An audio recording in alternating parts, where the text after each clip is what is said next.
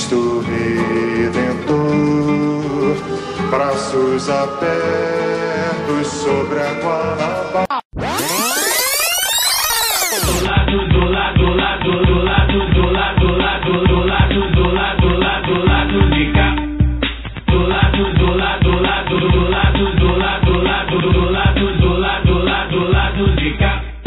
Olá, ouvintes da Central 3. Hoje é quinta-feira, 16 de maio de 2019. Meu nome é Alcísio Canete. Estamos aqui falando no estúdio Maria Soares, a Dona Santinha, de quem o Fagner vai falar em breve. Estou aqui acompanhado dos meus amigos panelistas de sempre. Olá, Fagner Torres.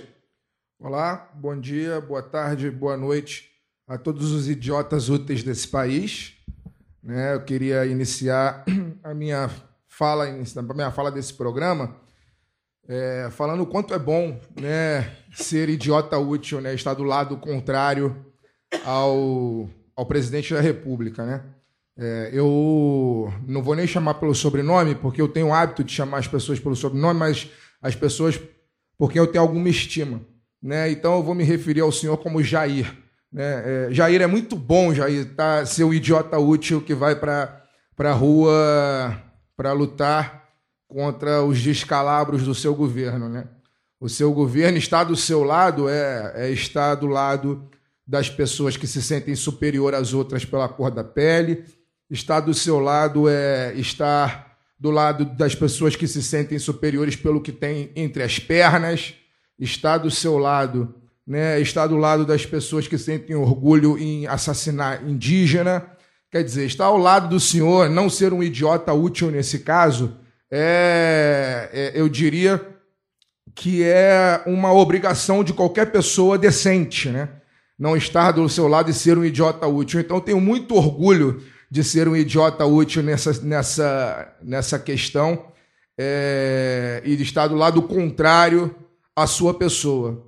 Pessoa que, é, vamos falar ao longo do programa, mas deduzo eu que seja o começo do fim da, da sua existência enquanto político relevante. É, bom, antes de passar a palavra para os amigos e para e o convidado especial que nós temos hoje, eu queria agradecer a todo mundo que, que entrou em contato com a gente, que repercutiu o programa de semana passada com o Igor Julião. Foi uma repercussão gigante, realmente, como a gente já vem tendo repercussões gigantes há algum tempo, mas essa superou todas as expectativas, é, não só pela pelo programa em si, mas especificamente pela qualidade do Igor, né, enquanto ser humano, que ele mostrou ser aqui um jogador de futebol absolutamente diferenciado, que pensa o mundo de uma maneira realmente muito diferente da, da, da forma como nós estamos acostumados a acompanhar. Pensa num mundo novo, né, um mundo diferente. Então, eu queria agradecer a todos os amigos ouvintes que entraram em contato conosco no Facebook, no, no, no Twitter, no Instagram né, que elogiaram o programa, que repercutiram o programa, retuitaram, enfim, compartilharam no Facebook. Né, a gente percebeu que muitos ouvintes novos chegaram é, ao programa através do programa com o Igor Julião. Né? Então, muito obrigado a todos esses. Um abraço especial para os amigos do Pontapé, né, que é o programa lá da Central 3, capitaneado pelo, pelo José Trajano, que é nosso ídolo, jornalista brilhante, dos maiores jornalistas desse país né? O Dudu, Dudu Monsanto, o Leandro Yamin e o Matias Pinto, que fizeram a citação também ao nosso programa, no programa deles de segunda-feira passada. Então, muito obrigado a todos é, que, que, repercutiram a nossa última edição. Né? É... Bom, e aí, antes de, de passar agora, sim, por, por fim, para poder passar a palavra aos amigos, uma leiturazinha rápida de um texto que eu acho que tem a ver com o momento que estamos vivendo, sobretudo é, na quarta-feira, com a passeata, né, com o ato do 15M. Né? Em Buenos Aires, na ponta da boca, todos prometem e ninguém cumpre. Vote em ninguém. Em Caracas, em tempos de crise, na entrada de um, de um dos bairros mais pobres. Bem-vindo à classe média. Em Bogotá, pertinho da Universidade Nacional. Deus vive embaixo com outra letra, só por milagre. E também em Bogotá, proletários de todos os países univos, embaixo com outra letra. Último aviso, Eduardo Galeano. Então, mas, é, Fagner, faltou você explicar quem é a Dona Santinha. Bom, a Dona Santinha, de repente eu posso explicar ao longo da, da, da, quando a gente for falar sobre o ato de uma maneira geral. né? Beleza. Só para lembrar o ouvinte que, sobre o programa da semana passada, que o ouvinte sugere um convidado, a gente vai atrás, a gente procura ele, e ele só não vem aqui quando ele é o quê? Diva. Não é mesmo, Fagner? É, é, por aí. Boa noite, Daniel Soares. Boa noite, bom dia, boa tarde. Vamos tocar o programa. Olá, Caio Belandi. Bom momento aos amigos ouvintes, aos colegas panelistas, ao convidado. Convidado bastante especial, realmente. Queria dar alguns alôs aí. É, primeiro, é, no, no- no reflexo do que disse o Fagner sobre o programa do Igor Julião, um, um dos comentários, alguns dos comentários que nós ouvimos bastante foi: eu não, eu não ouço muito, eu não vejo muito futebol, eu não acompanho muito futebol, mas eu gostei do que o Igor Julião disse. É, isso aí não é a primeira vez que a gente ouve. O programa de hoje, voltado ao carnaval, a gente trouxe um carnavalesco Carnaval em aqui- maio, hein? é em maio, a, voltado, é, é, é, a gente trouxe um carnavalesco aqui que anda brilhando aqui no Rio.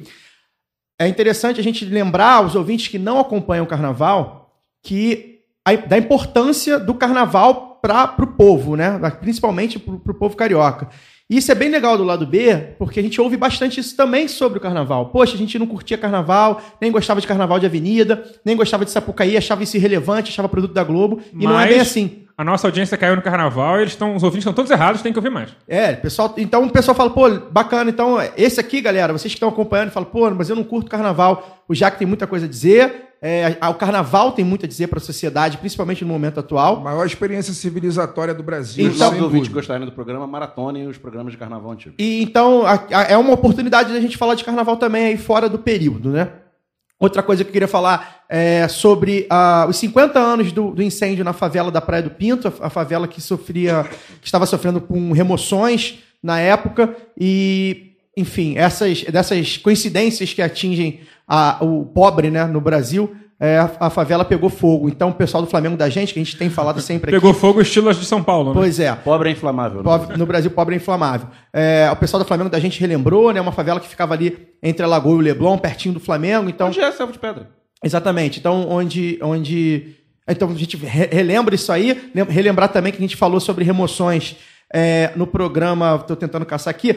No programa 34, Remoções de Favela. Foi com o Marcos Pestana, que tem o Marco Pestana, que, que fez um, um trabalho bem bacana sobre isso, sobre remoções de favelas no Rio ao longo dos anos. Então, relembrem a gente passou pela, pelo caso da, da, da favela da Praia do Pinto, a gente não lembro se a gente entrou em detalhes, mas a gente falou dela também. Então, é um, um, um assunto interessante. E outra coisa que eu queria falar, mandar um alô, né? Eu não tenho anotado os alôs, mas aqui, umzinho, o cara veio no meu inbox é, o Luiz Gabriel veio mandar uma letra pra gente, uma letra sobre violência urbana, enfim. Até vou tentar postar essa letra no Twitter e no Instagram. Ele mandou uma letra assim bacana sobre, sobre o que está acontecendo no, no Rio de Janeiro, principalmente. Aí ele, pô, manda um abraço lá pra mim e tal. Então tá aí o abraço pro Luiz Gabriel. E por enquanto é isso. Só rapidinho complementando o que o Caio falou da favela do Pinto. A gente falou que a gente discute num grupo do, do Flamengo da gente muito, porque a favela do Pinto ela tem uma relação muito. tinha uma relação muito próxima com o clube. Né? Os moradores da favela do Pinto ajudaram muitas vezes trabalhando de graça, no amor, literalmente no amor. No aterro do terreno onde hoje fica o clube, na, na Gávea, que era uma área alagadiça, como a própria favela. É, dois jogadores da geração de ouro do Flamengo ali nos anos 70 e 80, o Adílio e o Júlio César Uri Geller, eram da favela do Pinto. Então moravam ali, treinavam no clube. E depois desse misterioso incêndio, ah, os moradores da favela, incluindo o Adílio e o Júlio César, foram removidos para Cordovil, na, no conjunto habitacional que é conhecido como Cidade Alta. E já que a gente vai falar de, de carnaval é, nesse programa, na- existia uma escola de samba na favela que era Independente do Leblon e que depois da remoção virou Independente de Cordovil, que hoje não existe mais. Enrolou bandeira, mas até os anos 90, início dos anos 2000, desfilava nos, nos grupos de acesso. E aí fica a reflexão que um clube que teve o trabalho no amor da galera da favela, jogadores oriundos de lá, hoje em dia o custo da cidadania plena no Flamengo é um título de sócio proprietário que custa a bagatela de uns 15 mil reais, mais ou menos. Bom, antes de começar o programa de fato, abrimos como lembrete. Temos uma campanha de financiamento coletivo no Padrim. E você pode acessar lá www.padrim.com.br barra lá do B do Rio. E com uma passagem de ônibus lá de 2003 por mês, você consegue nos ajudar a produzir cada vez mais conteúdo complementar ao podcast. Bom, mas sem mais delongas, temos aqui o prazer de receber no lado B hoje o carnavalesco da Mocidade Independente Padre Miguel, Jaque Vasconcelos. Olá, Jaque. Olá, obrigado pelo convite. Gostei do bom dia, boa tarde, boa noite. Eu acho que já estou treinando para o dia que eu virar entidade. Quando eu descer, Eu já vou, oh, bom dia, boa tarde, boa noite, que eu achei bacana. Jaque, você inaugurou, com o desfile de 2018 da Paris do Tuiuti, uma nova era de enredos questionadores. Sai o iogurte e entra a farsa da libertação graciosa dos escravos por parte de Princesa Isabel. Como você vê o papel do carnaval dentro dessas disputas, disputas narrativas? Rapaz, vocês não largam do iogurte, caraca. Eu tô... É muito bom, É referência. muito bullying com carnavalesco, coitado. É... Não é culpa do carnavalesco. Não, não. A, a gente é. Muitas vezes a gente é contratado e, e o, o enredo já está escolhido e a gente tem que embalar esse bebê, né? E, mas enfim. Cara, eu, você falou. Peraí, rapidinho, você, vocês falaram do- da Independente Cordovil. é, eu cheguei a ver, cara, essa escola desfilando. Pô, acho que foi em 92, 91. Até meados dos anos 90 ela desfilaram no acesso A. Era, no- é, porque a gente conhece hoje como acesso A, deve, devia ter É, outro, outro nome, nome. na época, porque isso né, muda bastante. Mas, poxa, boa lembrança, porque foi, foi um desfile muito legal que eu vi de manhã cedo já. Só tinha quem era muito apaixonado mesmo no sambódromo ou quem precisava que a gente saísse dali para limpar. Porque Tinha uns malucos que assistiam na CNT É. também em casa. É, exatamente. exatamente. Com o Jorge. Mas enfim, é. Rapaz, eu acho que o carnaval passa por várias fases e nós hoje, eu pelo menos eu, eu compreendo hoje como é, a importância do discurso. De uns tempos para cá, eu acho que o desfile do Tuiuti de 2018 foi, eu acho que o grande marco disso foi a, a importância que, se, que, que, que as pessoas estão dando agora para o que o enredo fala, para o que um samba enredo está falando de fato. É, a era do iogurte, ou a era da, da- do que a gente chama no nosso meio de, de enredo CEP, ou puro e simples, sabe? É, eu acho que isso meio que caiu em desuso. E, e agora a gente está indo por um, por um outro caminho, porque a escola de samba sempre refletiu o que o está que tá rolando na sociedade. Então, assim, quando quando a escola de samba ah, talvez se desinteresse um pouco por, por algum tipo de narrativa específica, talvez seja também ela, ela, ela meio que sente o que está rolando e que as pessoas também não estão se interessando muito, não estão falando muito tal. De uns tempos para cá, como todo não todo mundo, mas assim como é, principalmente pro lado jovem, é, reacendeu uma chama de interesse pelo que se faz pelo país e o que não se faz, é, é natural que as escolas de samba também é, é, percebam isso, sintam isso, né? E que nos deem liberdade também para a gente poder trabalhar, porque às vezes assim eu, eu- eu- tenho colegas que gostariam muito de fazer determinados enredos ou determinadas abordagens, mas que às vezes não tem espaço e não tem não tem uma abertura dentro da agremiação para poder realizar. Então isso também é muito importante.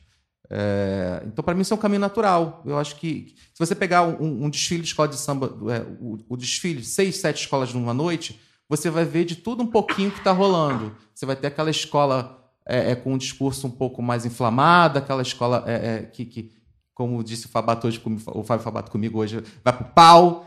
E vo- você tem aquela que, que vai ficar na novela das oito, você tem aquela que, que, que escolhe fazer uma coisa meio gospel. E por aí vai. E aí você, naquela fatia de madrugada e noite, você tem um recorte do que está rolando na sociedade brasileira. Bom, Jaque, é, eu, eu- eu, antes de te fazer uma pergunta, na verdade, queria te fazer, queria te, te parabenizar, porque isso que você está falando, isso que o Alcísio colocou na, na primeira pergunta, eu acho que é algo que fez de verdade com que eh, o desfile das escolas de samba do Rio de Janeiro de 2000, sobretudo de 2018 para cá, que foi aquele soco no estômago que você, você com o enredo que você desenvolveu no Paraí- na, na Paraíso do Tuiuti, deram né, na- na- em tudo que está acontecendo no Brasil, né, nessa loucura que está acontecendo no Brasil, o questionamento da, da escravidão, é, é, as perdas de direitos historicamente conquistados pelo povo brasileiro com muita luta, né? é, eu queria parabenizar o, enfim, o seu trabalho especificamente naquele, naquele desfile e a coragem que você teve de levar à frente, porque é, é isso, você está falando que muitos amigos é, não têm liberdade na, na, na, na, própria, na, na própria escola, né? mas eu imagino que também reper... o próprio desfile fez com que a repercussão do seu nome ficasse gigantesca naquele momento e você foi muito elogiado, nós elogiamos aqui fizemos um programa sobre carnaval na ocasião. É, que a gente, enfim, foi um programa que basicamente, embora a Beija-Flor tenha sido a campeã, foi um programa basicamente de, sobre a Tuiuti, né? É, fizemos um uma hora e meia falando de Tuiuti aqui. É, mas também veio muitos haters, né? Deve ter vindo, vindo muito hater para poder te encher o saco, te encher a dentro da- do próprio carnaval, né? né? Sim, e para poder te encher o saco. Então, eu queria te parabenizar, primeiro, pelo seu posicionamento naquele momento. Acho que foi perfeito. Eu acho que o desfile desse ano também foi perfeito. O samba é maravilhoso. É, eu gostei, eu particularmente gostei muito né, da Tuiuti esse ano. Mas eu queria saber, é, eu queria é, saber de você se, na sua opinião, depois de- do que está acontecendo, da sua ascensão, da ascensão do Leandro, né, da vitória da Mangueira esse ano, com um, um desfile que foi inquestionável também. A gente tratou aqui no programa de carnaval esse ano como um mais que um desfile, um manifesto, né, um, manifesto que, que a Mangueira fez. Queria saber a sua opinião.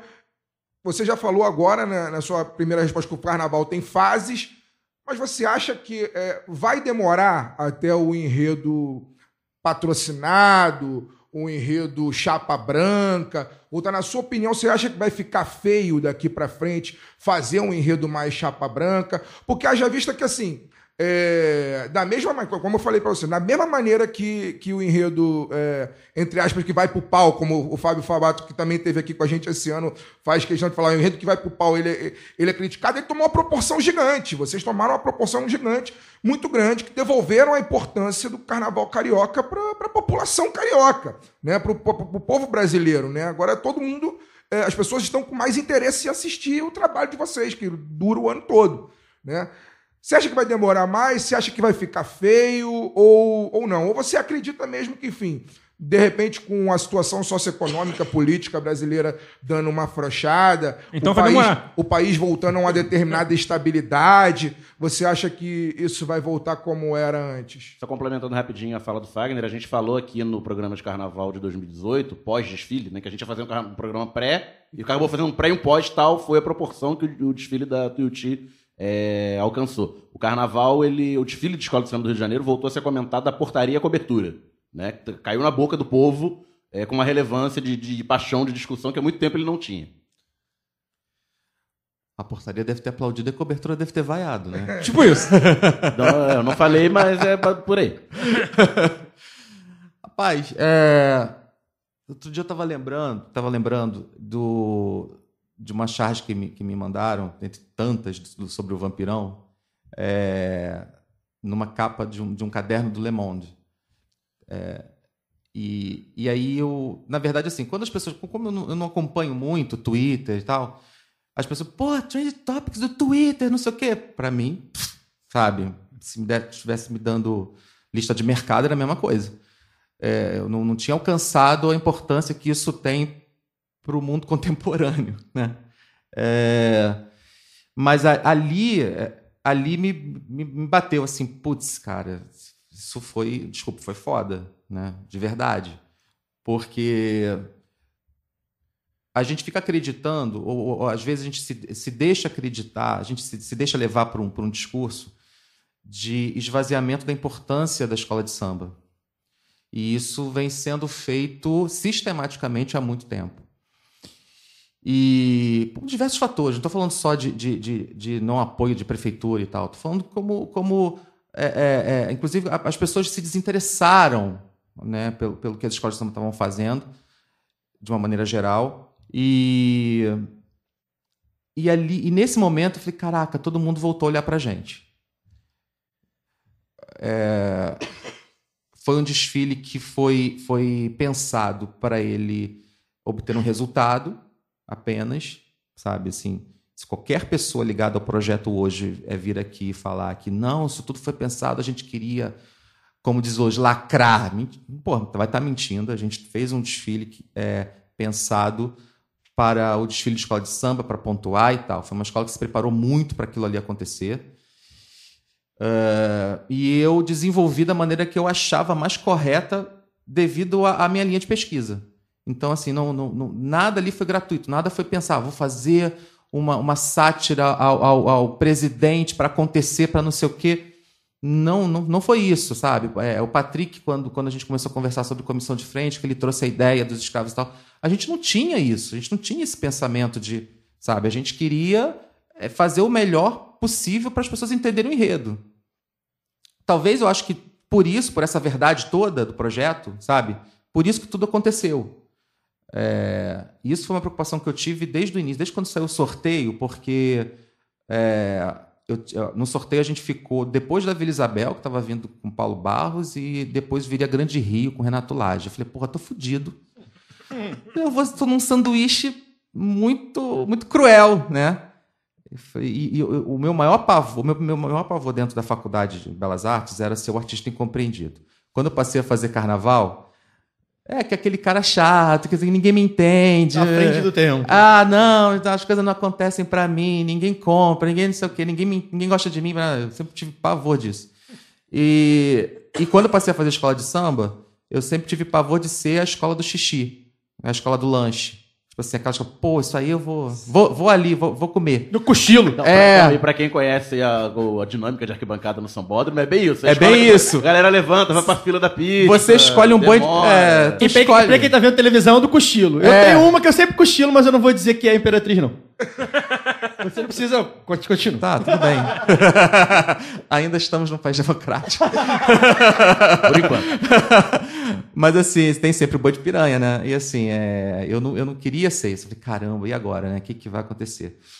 E, e, e- foi um desfile pensado para isso. Para falei, pô, a gente precisa fazer um, desfile voltado pro, pro, pro humano, para a pessoa, sem invencionistas tec- tecnológicas, um desfile mais voltado para a raiz, para a preparação do, do ser humano e tal.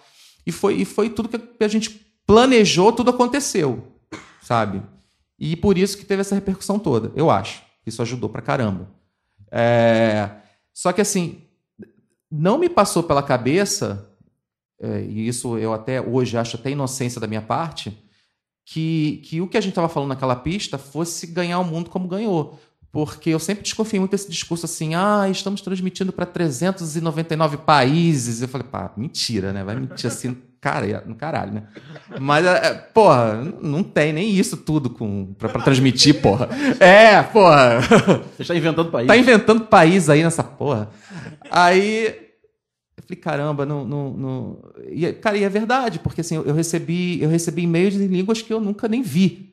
Sabe? Assim, cara, preciso de alguém para me ajudar a entender o que estão me escrevendo, sabe?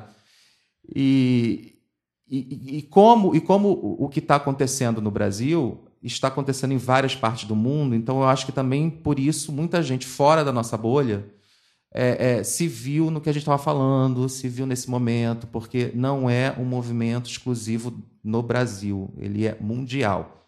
Esse crescimento de, de, de, de- esse avanço desse pensamento de extrema direita e de ultraconservadorismo é um avanço mundial.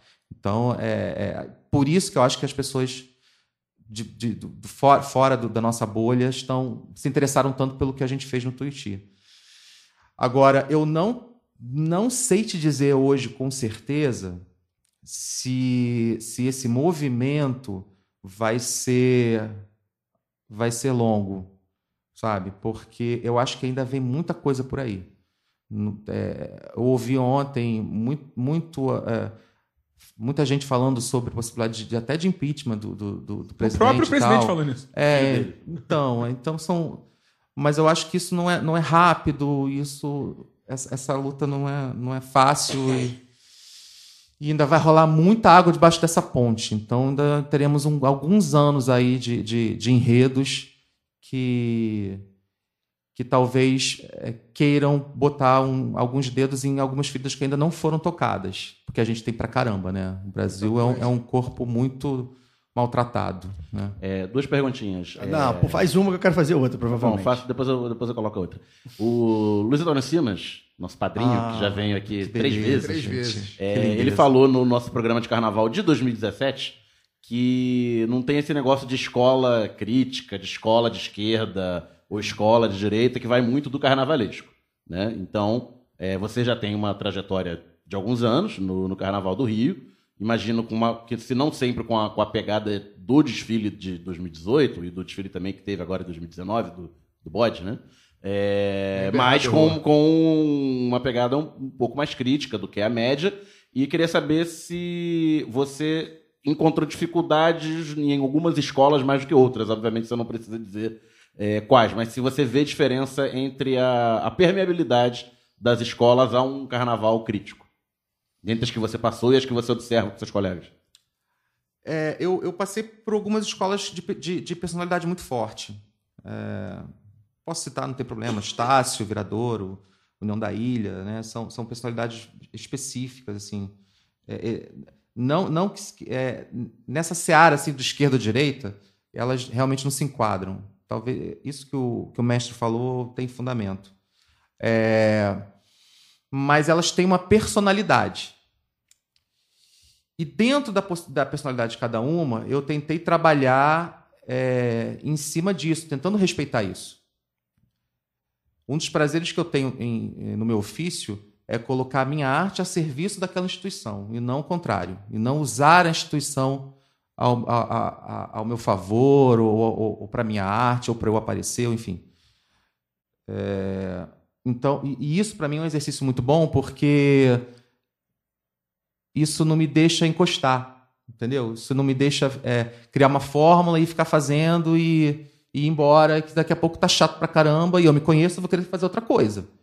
E, bicho, foi muito tempo de investimento nessa porcaria dessa formação, cara. É, eu queria, Foi, queria- foi muito, cara, foi muito miojo em casa, foi muito, queria foi muito aproveitar ônibus. que você fala, já que você tocou no tempo da formação, queria que você contextualizasse a sua trajetória, né? Ou foi só balbúrdia? É, né? Cara, as balbúrdias que eu participei foram custeadas com o meu próprio dinheiro. É bom que se, que se, que se diga isso. Não foi com dinheiro público. É, Cara, eu, eu, eu- sou, eu sou cria de escola pública, cara. Eu vim de escola municipal. E eu, eu nasci em Madureira, meus pais é, se, se, é, se conheceram numa livraria, eles, eles eram livreiros e sempre trabalharam com livros a vida inteira. Depois que eles saíram é, da, da, da, da- firma e tal, eles abriram uma- um, um pequeno estabelecimento, durou pouco tempo, e depois foram, durante muitos anos, eles, eles participaram de, de feira de livro. Né? E, e aí eu, eu fui essa criança que, que foi criada dentro de papelaria, dentro de livraria, nas horas que não estava no colégio, entendeu? Meus pais não tinham com quem me deixar, e eu ficava por ali. E minha mãe, quando passou a ficar em casa apenas, então é, é, me deu uma certa tranquilidade, porque vamos convenhamos que não é um lugar para uma criança ficar, né? uma papelaria, uma livraria. Mas o, eu fui uma criança de, de, de subúrbio, cara. Eu cresci em Piedade e fui, fui criado nessa balbúrdia do subúrbio. E sempre fui de escola municipal, sempre fui de escola pública. E, e quando eu passei para Belas Artes, pra, da, da, na, da UFRJ, né? Eu só continuei a minha, minha estrada de, de formação pública. Então, assim, é, eu tem uma coisa que eu, que eu guardo até hoje na minha colação, que a professora Ângela Âncora da Luz falou, que, que eu tomei aquilo como uma, uma missão.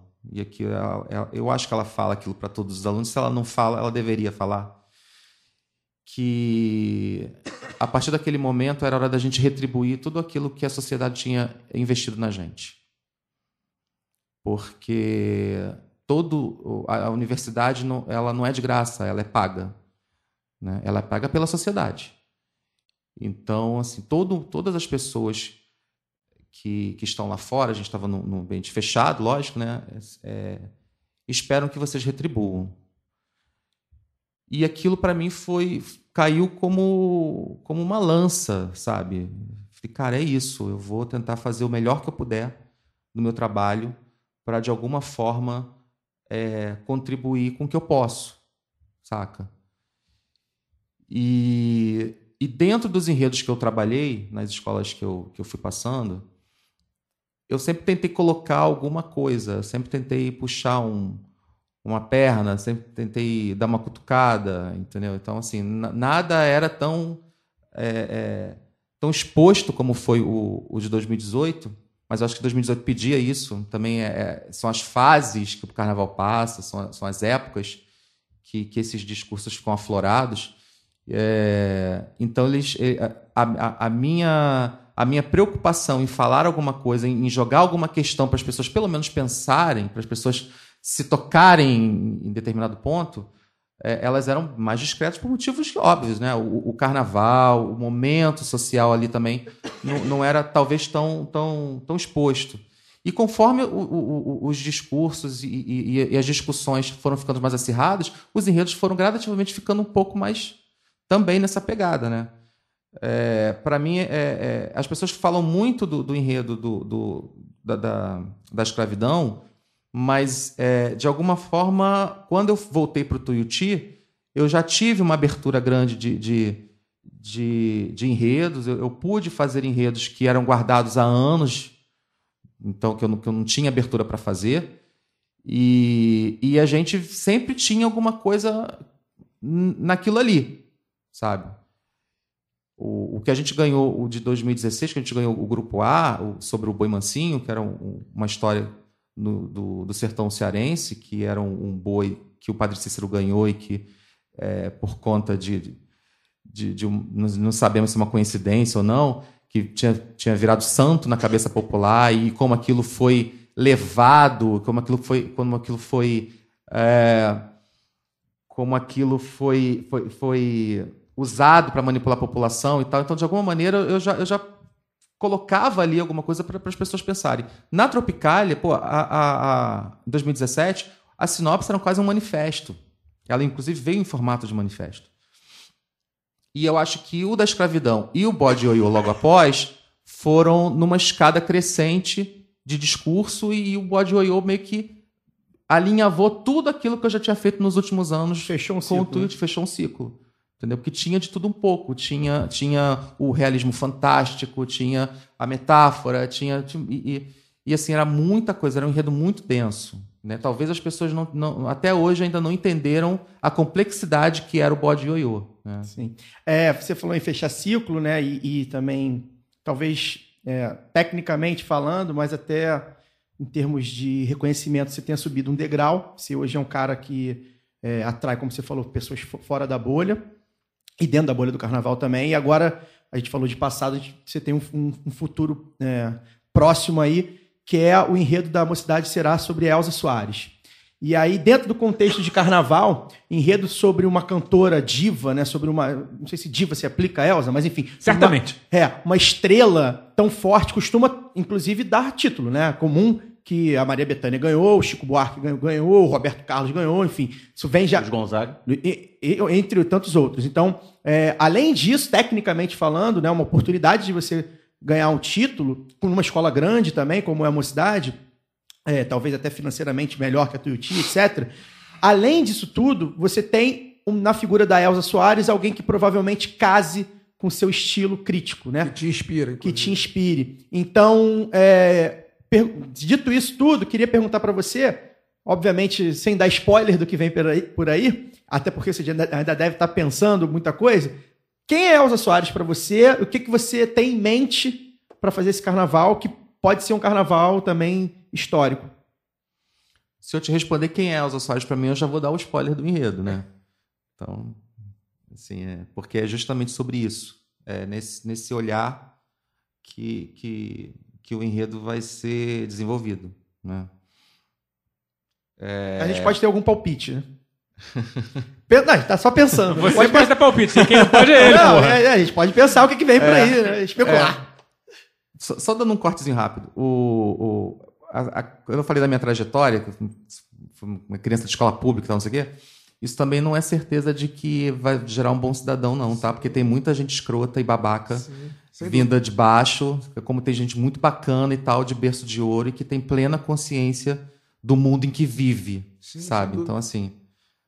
é- Mas, assim, a Elsa. A Elsa, pra mim, é um. Eu tava até conversando hoje, porque hoje eu, eu não fui ao barracão, eu não vou ao barracão há dois dias, e, e pegada de, de barracão é complicada porque você fica agitado e tal, então eu já comecei a fazer projeto de carro, não sei o quê, então eu paro pouco. É, eu, eu precisei ficar dois dias em casa, e, e para mim foi excelente para o trabalho, porque eu tenho o meu espaço, eu tenho minha caverna, que eu fico ali isolado, que eu, tipo esse estúdio aqui, eu fico fechado, E aí eu tenho as minhas coisas, eu tenho a minha bagunça, eu boto música, eu sou um cara que cria muito com, com, com música. E, e assim, muita coisa veio é, ontem e hoje na minha cabeça e as coisas foram se transformando, coisas que para mim já eram claras no enredo, que eu modifiquei, enfim. É, eu estava até comentando, para mim a Elsa é uma ocupação, saca? É, ela não, ela, não, não, ela não, não esperou nada, ela não pediu licença, ela, ela quando abriu a boca para cantar naquele programa do, do Ari Barroso, cara, quando ela abriu a boca, saiu dali é, a voz de, de, de uma realidade que as pessoas não, não gostam de enxergar, saca?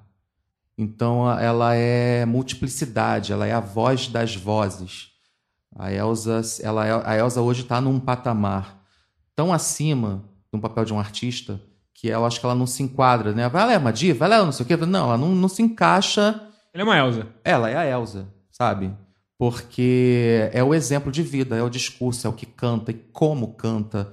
E, sabe? Então, assim, você não sabe por onde analisar essa figura, sabe? E, e se você pegar, o, o, tirar 10 minutos do seu tempo e olhar é, na, internet alguma entrevista da Elsa que ela deu, sei lá, na década de 70 ou 80 e que ela deu agora, existe uma coerência de discurso, sabe? Embora ela, ela, ela, ela tenha passado por várias fases de, de vida, mas a, a, a, lucidez e, e, e, e, a linha de raciocínio dela é tão, é tão definida, sabe? Que você, pô, essa mulher é sensacional. E e, quando, e quando eu, é, eu falo que ela é uma ocupação, é, é isso, entendeu? Ela, ela, ela, ela, ela toma o lugar que é, é negligenciado, sabe? Ela, ela não, não espera. Não, eu, eu, eu sou cidadã, eu, eu, faço parte desse país, eu nasci aqui, eu sou mulher, eu quero, eu posso, eu mereço. E ocupa, sabe? Foi assim na, na, na, na vida artística, foi assim na vida pessoal, é assim como mulher, como mãe sabe? Então, assim, ela não, não, esperou e ela não se fez de coitada, ela não é vítima de nada, saca? Tá. Rolou na época da sua contratação, eu que sou torcedor da mocidade, acompanhei de perto, inclusive torci, fiquei muito feliz quando você chegou na, na escola. É, não sei se foi um boato ou uma informação, se você pode confirmar, que você já tinha um, uma, uma ideia de um enredo sobre Elza Soares. E aí veio a calhar que a mocidade teria escolhido também. E aí o, o Lousada deixou a mocidade e, e te contratou. É verdade? Você já, já pensava sobre Elza? Não. Não. Isso não, não é verdade. Não. Tá. Bom, é, Elza, né? A gente está falando dela. É, Para quem não, não conhece a história da Elza Soares, né? a história que o, o Jaque acabou de falar do programa do Ari Barroso, é uma história famosa pra cacete, porque mostra bem o que é o retrato do, do que o Brasil sempre foi, né? do preconceito, do racismo e etc e tal. A Elsa chegou para cantar no palco do programa e o Ari Barroso perguntou de que planeta ela tinha acabado de chegar e ela respondeu do planeta Fome. Eu fico até arrepiado de falar. Ô, Fagner, é. para quem não conhece o Ari Barroso, dá um contexto para a galera aí. O Ari Barroso é o, o, o, compositor da Aquarela do Brasil. Enfim, Sim, do programa, como é que pro, funcionava. É, um programa de calouros, era um programa de calouros. Além de compositor famoso. Compositor, um apresentador do programa de calor, narrador de futebol, rubro-negro fanático, enfim. E, e, teve essa história, né? Que ela chegou, ele perguntou de que planeta ela estava vindo e ela respondeu do planeta Fome. E é uma mulher que, enfim, é, para quem, quem quer conhecer um pouco de Elza Soares, eu, eu, sugiro que leia a biografia do Garrincha, que é do, escrita pelo Rui Castro, é a Estrela Solitária, porque mostra. É, tem um, vários capítulos só sobre a Elsa e mostra a mulher que ela foi, que ela é, né, que ela era naquele momento e que ela continua sendo. Né, e como ela foi é, é, importante porque ela inclusive tentou salvar o quem gosta de futebol, ela tentou salvar o Garrincha muitas vezes, né, do, do, dos problemas que o Garrincha teve com o alcoolismo e etc. Infelizmente ela não conseguiu. Mas mostra, é uma biografia bem bacana, porque ela, embora seja a biografia do Garrincha, ela, ela dá a Elsa o verdadeiro tamanho que ela tem, né, como personagem da música popular brasileira, da história brasileira. Né? Então, assim, eu particularmente não sou, não sou torcedor da mocidade, sou, sou Portela. Queria muito que que quando a professora Rosa saiu de lá, queria muito que o, que o Jaque fosse para lá. Mas, enfim, não aconteceu, que aconteça no futuro, quem sabe? Fazer um enredo da Clara Nunes um pouquinho melhor, né? É, enfim. É, plano rápido. A gente pode. É, plano rápido. Eu já fiz um enredo sobre as músicas da Clara, no Tuiuti. Minha primeira passagem no Tuiuti foi em 2012 e foi um, um momento que eu acho muito importante para escola, para a história da escola, porque era aquele, aquela hora do vai ao racha. A escola não, não tá feliz com o que está fazendo, mas também não sabe muito bem o que, que vai fazer para mudar, e isso refletiu no barracão. Foi um carnaval que a gente não conseguiu completar. Eu, eu acho que é o único que eu tenho agora pensando que eu não completei, cara. Tem coisas que não foram fechadas, finalizadas, sabe? Então foi um carnaval muito complicado e na pista isso ficava. A escola foi montada errada, enfim. É um, é um carnaval difícil de, de ver. Mas, assim, foi em cima, em cima do, do, do, do, do- do que a Clara escolhia para cantar. Do, do tratado de brasilidade que é a obra cantada pela Clara Nunes. Sabe, você conhece o Brasil ouvindo Clara Nunes. Sim. Fica a dica aí. Fica a dica pro Luiz Carlos Magalhães em breve aí, daqui a alguns breve anos. não, quem calma, sabe. calma, É, calma. Fica a dica. É, Uns 20 anos, 10 anos. Segura mas, essa onda. mas eu queria que você, eu queria que você falasse agora, já que da rotina, porque é, quem não acompanha carnaval, e mesmo a gente que gosta muito, nós, somos- nós não somos especialistas, mas nós gostamos muito desde sempre. Principalmente nós três aqui. Acompanhamos carnaval desde muito tempo. Tem- ouvimos, somos do tipo que, que ouve, escuta, é, que frequenta a roda de samba e que escuta em samba enredo fora do carnaval. Eu escuto samba enredo praticamente todo dia. Né? É, Eu queria que você explicasse para o ouvinte que não está habituado, a gente tem muito ouvinte no Brasil todo e etc., que não está tão habituado com o carnaval, como é a rotina do carnavalesco, né? Acabou o carnaval. Acabou o carnaval até o carnaval seguinte. Como é que é essa preparação, o dia a e como é que dia? tá em maio? Tipo, É, o dia a dia do carnavalesco até chegar a hora que eu imagino que deve ser um êxtase completo, mas também deve ser um, né, um frenesi louco, porque tudo tem que dar certo ali naquele, na, na- naquele tempo, tudo tem que dar certo naquele tempo, é, e nada pode sair errado, porque a, a diferença entre uma escola e outra é cada vez menor. Né? Então, como é que é isso aí, até a hora do desfile? Mais uma pergunta. Você falou do sorteio lá no ano passado, do sanduíche de merda que você recebeu. Uhum. É, Como já, já tem o sorteio, como é que, onde é que funciona Ih, isso? não tá? sei. Você não sabe que sua posição de desfile ainda. Não, não sei. É, Rapaz, ma- maio é, um- é um turbilhão, né? Porque é o meio do caminho, praticamente. Você. Eu tive a sorte de, de, de ter feito uma passagem rápida, né?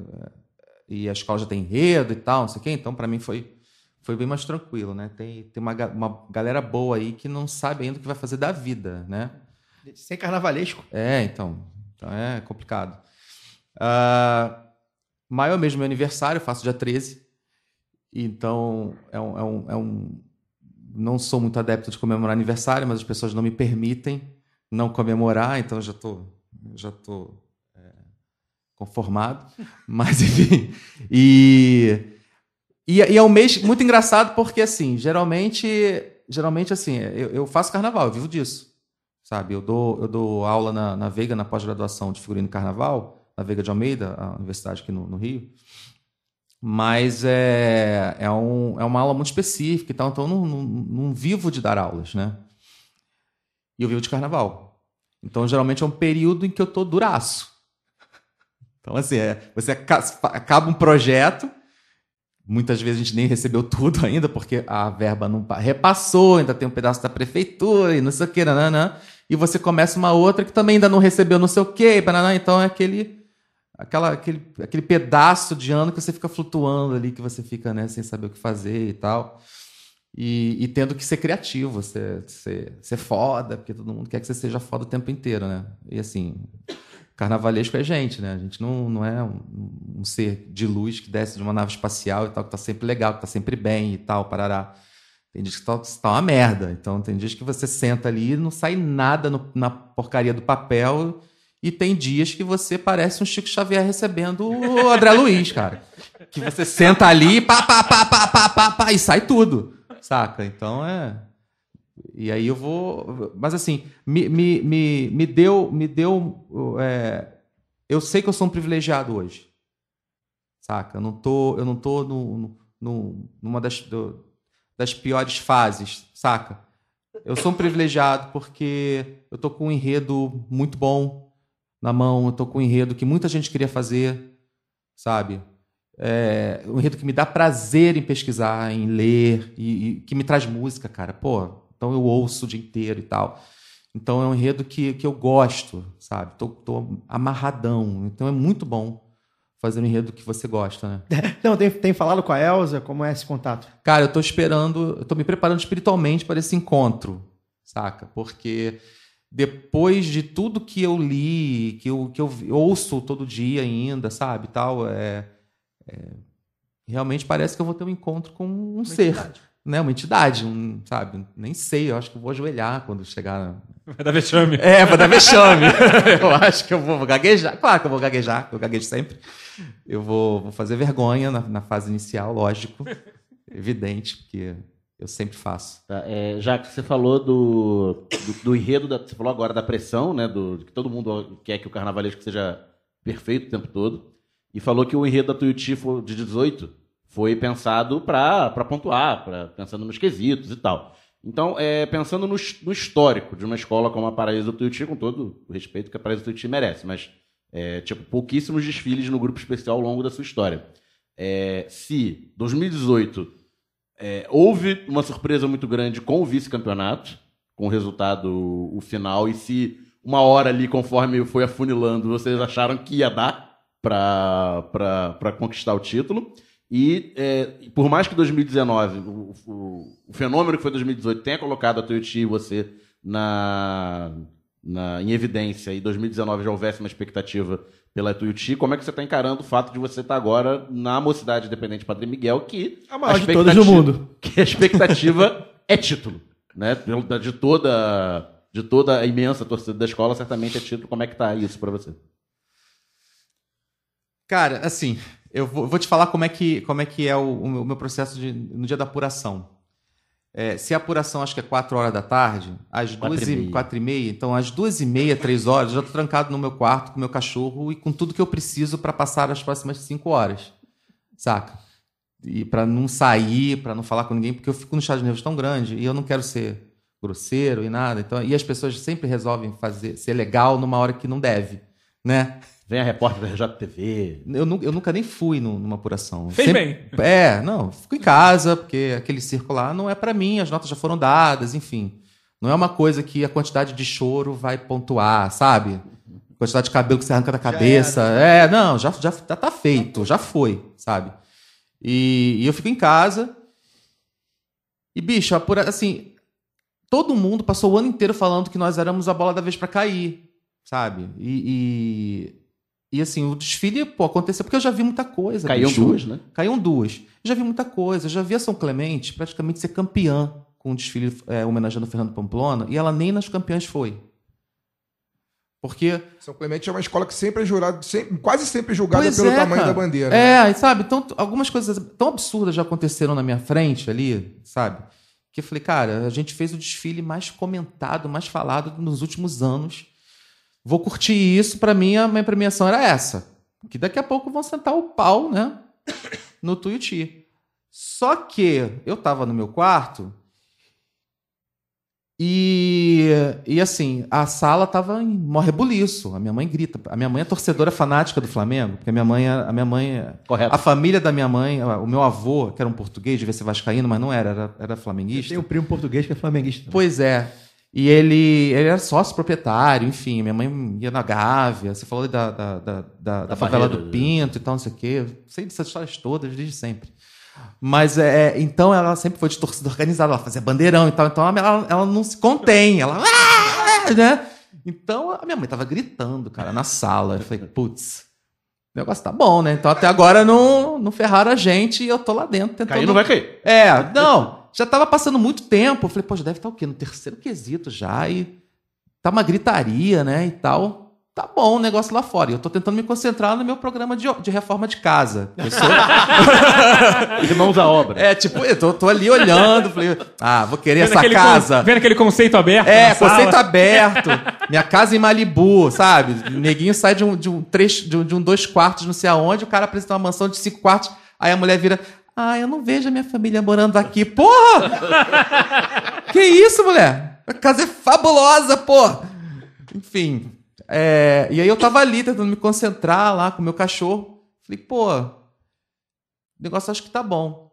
Cara, de repente, a minha porta, a porta do quarto abre e aí a minha mãe vem assim: Tuiuti, Tuiuti tá em terceiro. Eu, o quê? Aí ela, tá em terceiro lugar. Eu falei, não é possível. Aí eu, aí eu troquei, né? Botei na Globo. Aí, falei, caraca. Aí, como- aí as notas foram passando. Falei, bicho, sabe quando você olha? Eu acho que deve ser a sensação, sei lá, de ver um World Trade Center caindo, sabe? Uma coisa assim. Você olha, mas você não acredita. Só que é o contrário, né? É, bom, né? não, mas pra mim, é- eu nem sei, porque assim, teve um determinado momento que eu falei, caramba, a escola não vai sair mais do time das campeãs. Porque eu passei a torcer contra. Eu falei, não, eu tenho que perder ponto que aqui. Eu, pois é, porque não vai ter fantasia. Eu falei, caralho, não vai ter fantasia, não vai ter alegoria. Será que o pessoal levou direito o carro pra. Porque assim, Não tava Mas nem é outra, contando, outra né? preocupação, o né? pessoal leva de qualquer jeito a alegoria pro barracão. O negócio é sair dali. Então chega a escultura Quando a quebrada, escola chega. não tem a perspectiva de voltar. É, ninguém cuida de nada, né? O desfilante desfilou ali. Ah, não vou levar essa porcaria pra casa, larga tudo Tem uma porrada de gente que desfila as campeãs como pegando na Presidente Vargas. É, eu falei, caramba, não vai ter roupa, não vai ter não sei o que. Eu falei, não, peraí, tem que perder agora em enredo. Não, mas não vai perder enredo. Sabe? Aí tem a, a- a lógica, né? Eu falei, pô, mas não vai perder enredo, vai ser 10. Aí o próximo que é samba enredo. Pô, mas também não vai perder samba enredo. Eu falei, pô, não é possível, cara, tem que ver alguma coisa fraca pra ver. Mas já- o pior já tinha passado. Aí eu falei, caramba. Eu falei, pô, a gente vai pras campanhas, não acredito. E, e aí todo mundo já né, chorando, já antes do final. Eu falei, caceta. Nem me importava se, se era o título da Beija-Flor, se quem era, não me importava. O que importava era o que estava acontecendo naquela hora de uma escola considerada pequena, como é, a Paraíso do Tuiuti era considerada. Acho que eu posso botar esse verbo no, no passado. Deu um passinho. É, e, e assim, caramba, só tem, só tem gigante. E aí vem, sabe, essa, essa petulante aí, estragar a festa de muito peixão, sabe? Falei, caraca, isso é muito sério o que tá acontecendo. E a minha preocupação passou a ser quem guardou fantasia. Aí você, putz, será que fulano... Aí entra o carnavalesco. É, porque, pô, aquela isso, preocupação. isso é quarta-noite, 72 horas antes do desfile das campeãs. É, né? porque você tem pouco tempo para botar aquilo em pé de novo, sabe? E, e é complicado. A gente, a gente teve problema com isso. A sorte é que, assim, naquele, naquele pedaço de his- história do Tuiuti, é, a gente tinha algum certo problema, vou ter cuidado na hora que eu vou falar agora, em completar a quantidade de, de componente. Então era muito comum a gente chamar os amigos, chamar né, a galera, a família e tal, porque é aquele pessoal que está sempre com a gente e tal.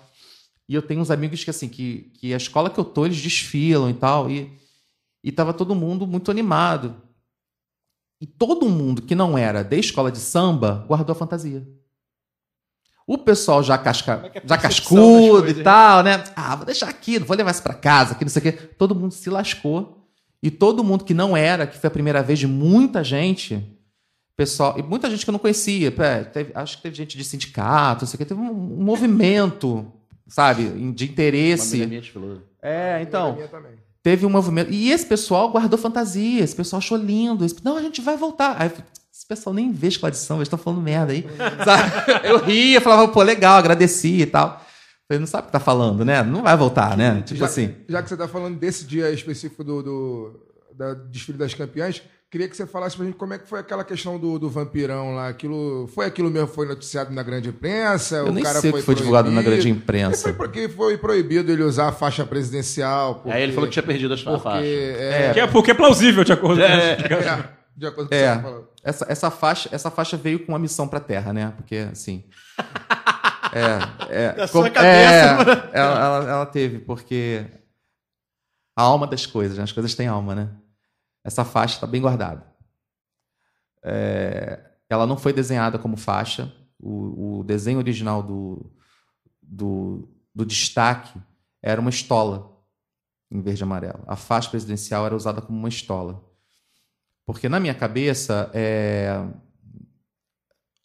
aquele presidente da República em exercício não era presidente. Então ele não deveria estar usando. E ele também não se comportava como. Então, sabe?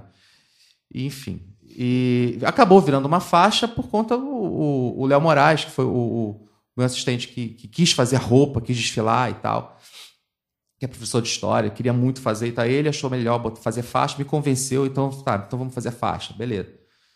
Mas Cara, mas no dia teve uma confusão tão grande, porque a gente recebeu alguns telefonemas dizendo que não era para usar faixa, que era prudente não usar. Depois a gente recebeu outros telefonemas dizendo que era para usar, que não é. Sabe, essa coisa assim? E a gente não conseguiu uma definição oficial da, da escola. E eu falei, cara, então não vamos, porque, né? Na, na dúvida. E eu, eu falei, e outra coisa, cara. É, o estrago foi feito. Sim. O estrago foi feito. O recado foi dado. É. E o presidente sem faixa ficou bem simbólico também, né? É, pra, pra Tirar mim, a faixa sim. dele. Pra mim, sim. Foi Tanto é que simbólico. foi uma coisa que foi decidida na hora. Assim, não, não usa porque pode ser, a gente ia ter uma intervenção militar acho que no dia seguinte. Exatamente. Sim, sim. Né? Então eu falei, porra, não, não bota hoje, não. Vamos, vamos sentir o clima. O clima não estava bom na concentração. Tinha muita gente que a gente não conhecia e tal. Então a gente achou por bem Doideira. não, não colocar. Mas a gente levou lá bem escondida, num saco transparente, para todo mundo ver que a gente levar. Bom, mas falando em presidente que não se comporta como presidente, vamos passar pro caô da semana.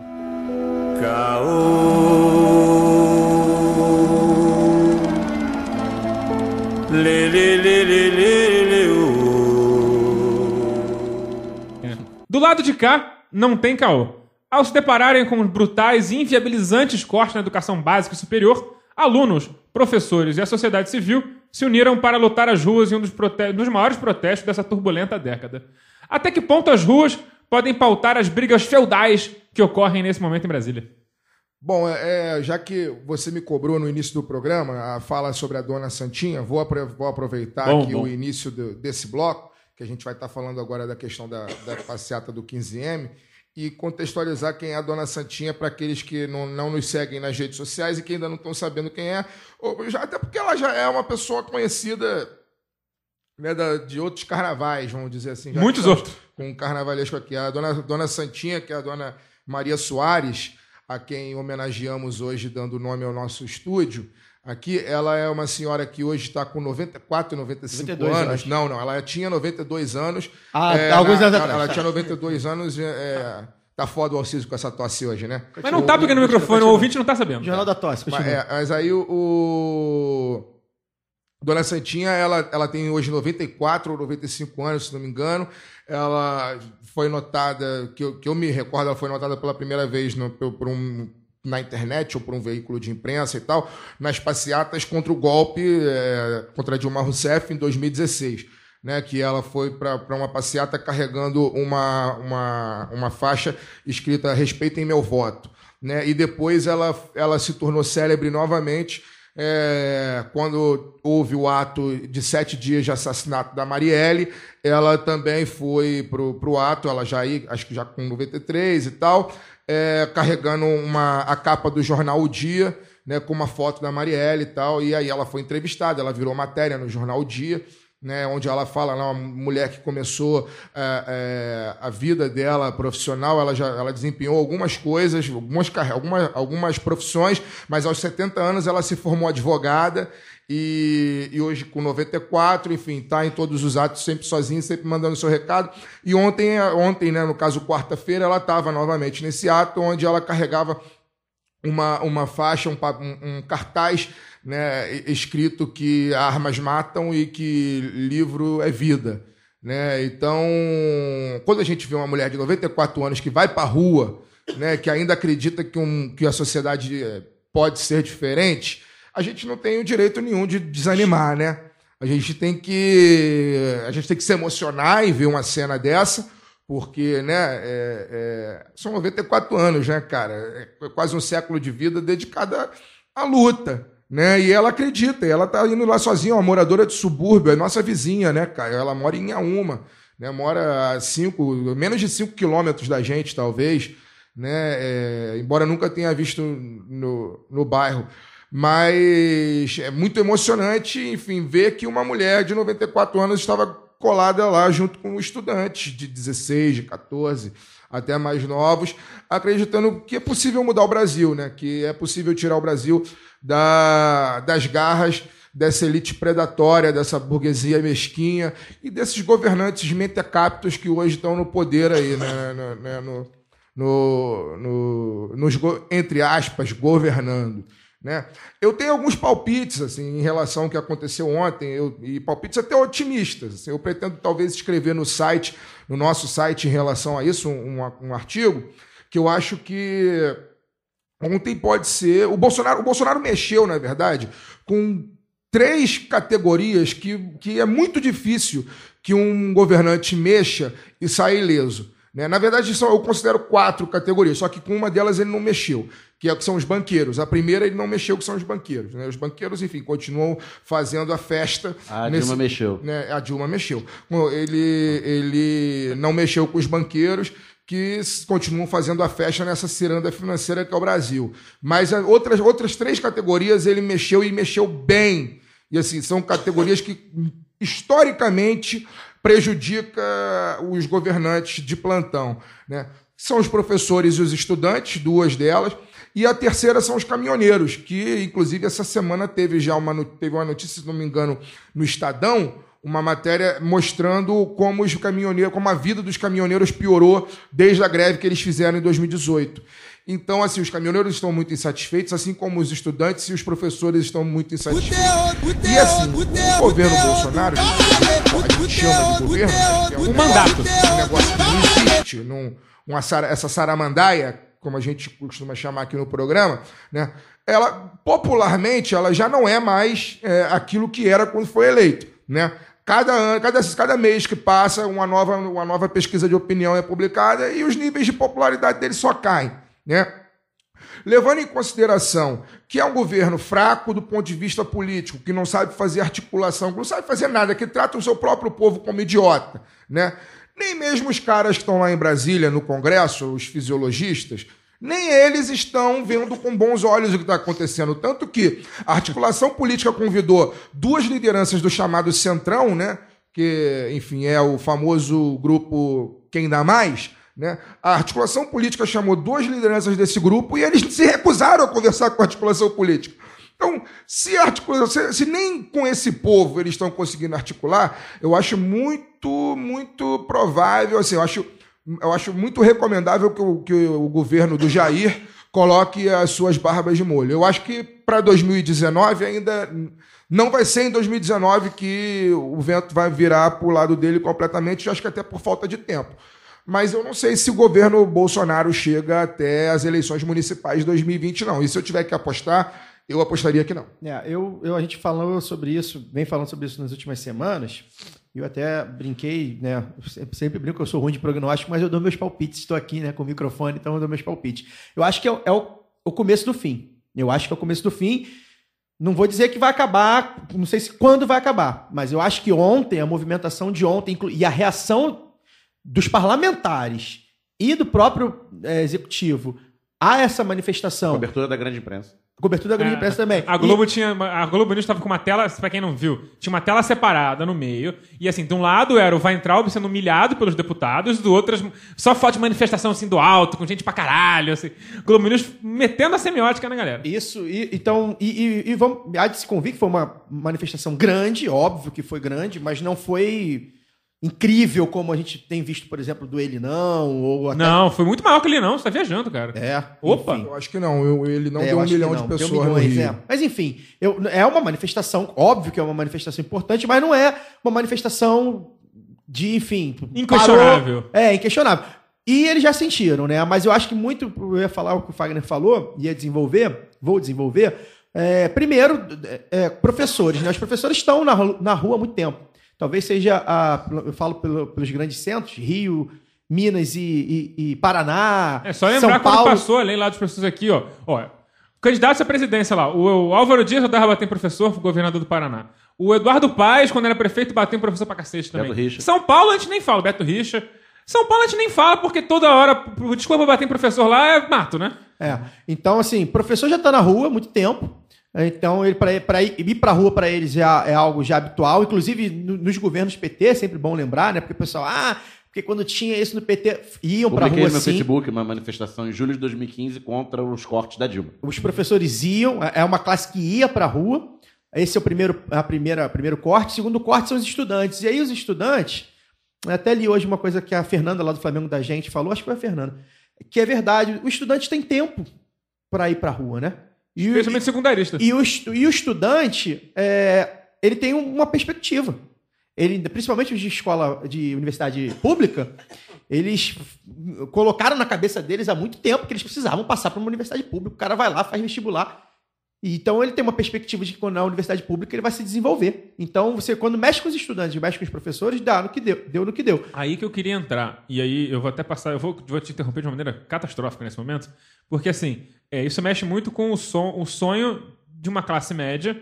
Também fala de uma classe média alta, sim. mas também de uma classe média altamente bolsonarista, que é a classe média. C. A classe média C, a classe média, onde chama aqui de classe média suburbana. Não à toa teve, teve perfis aí que mudaram É. pra estou e aí eu queria até passar a bola pro Jaque, você fez Belas Artes na FRJ e tal. É, como, é que, como é que foi a repercussão ter passado uma escola, uma escola, uma, uma faculdade pública na sua família?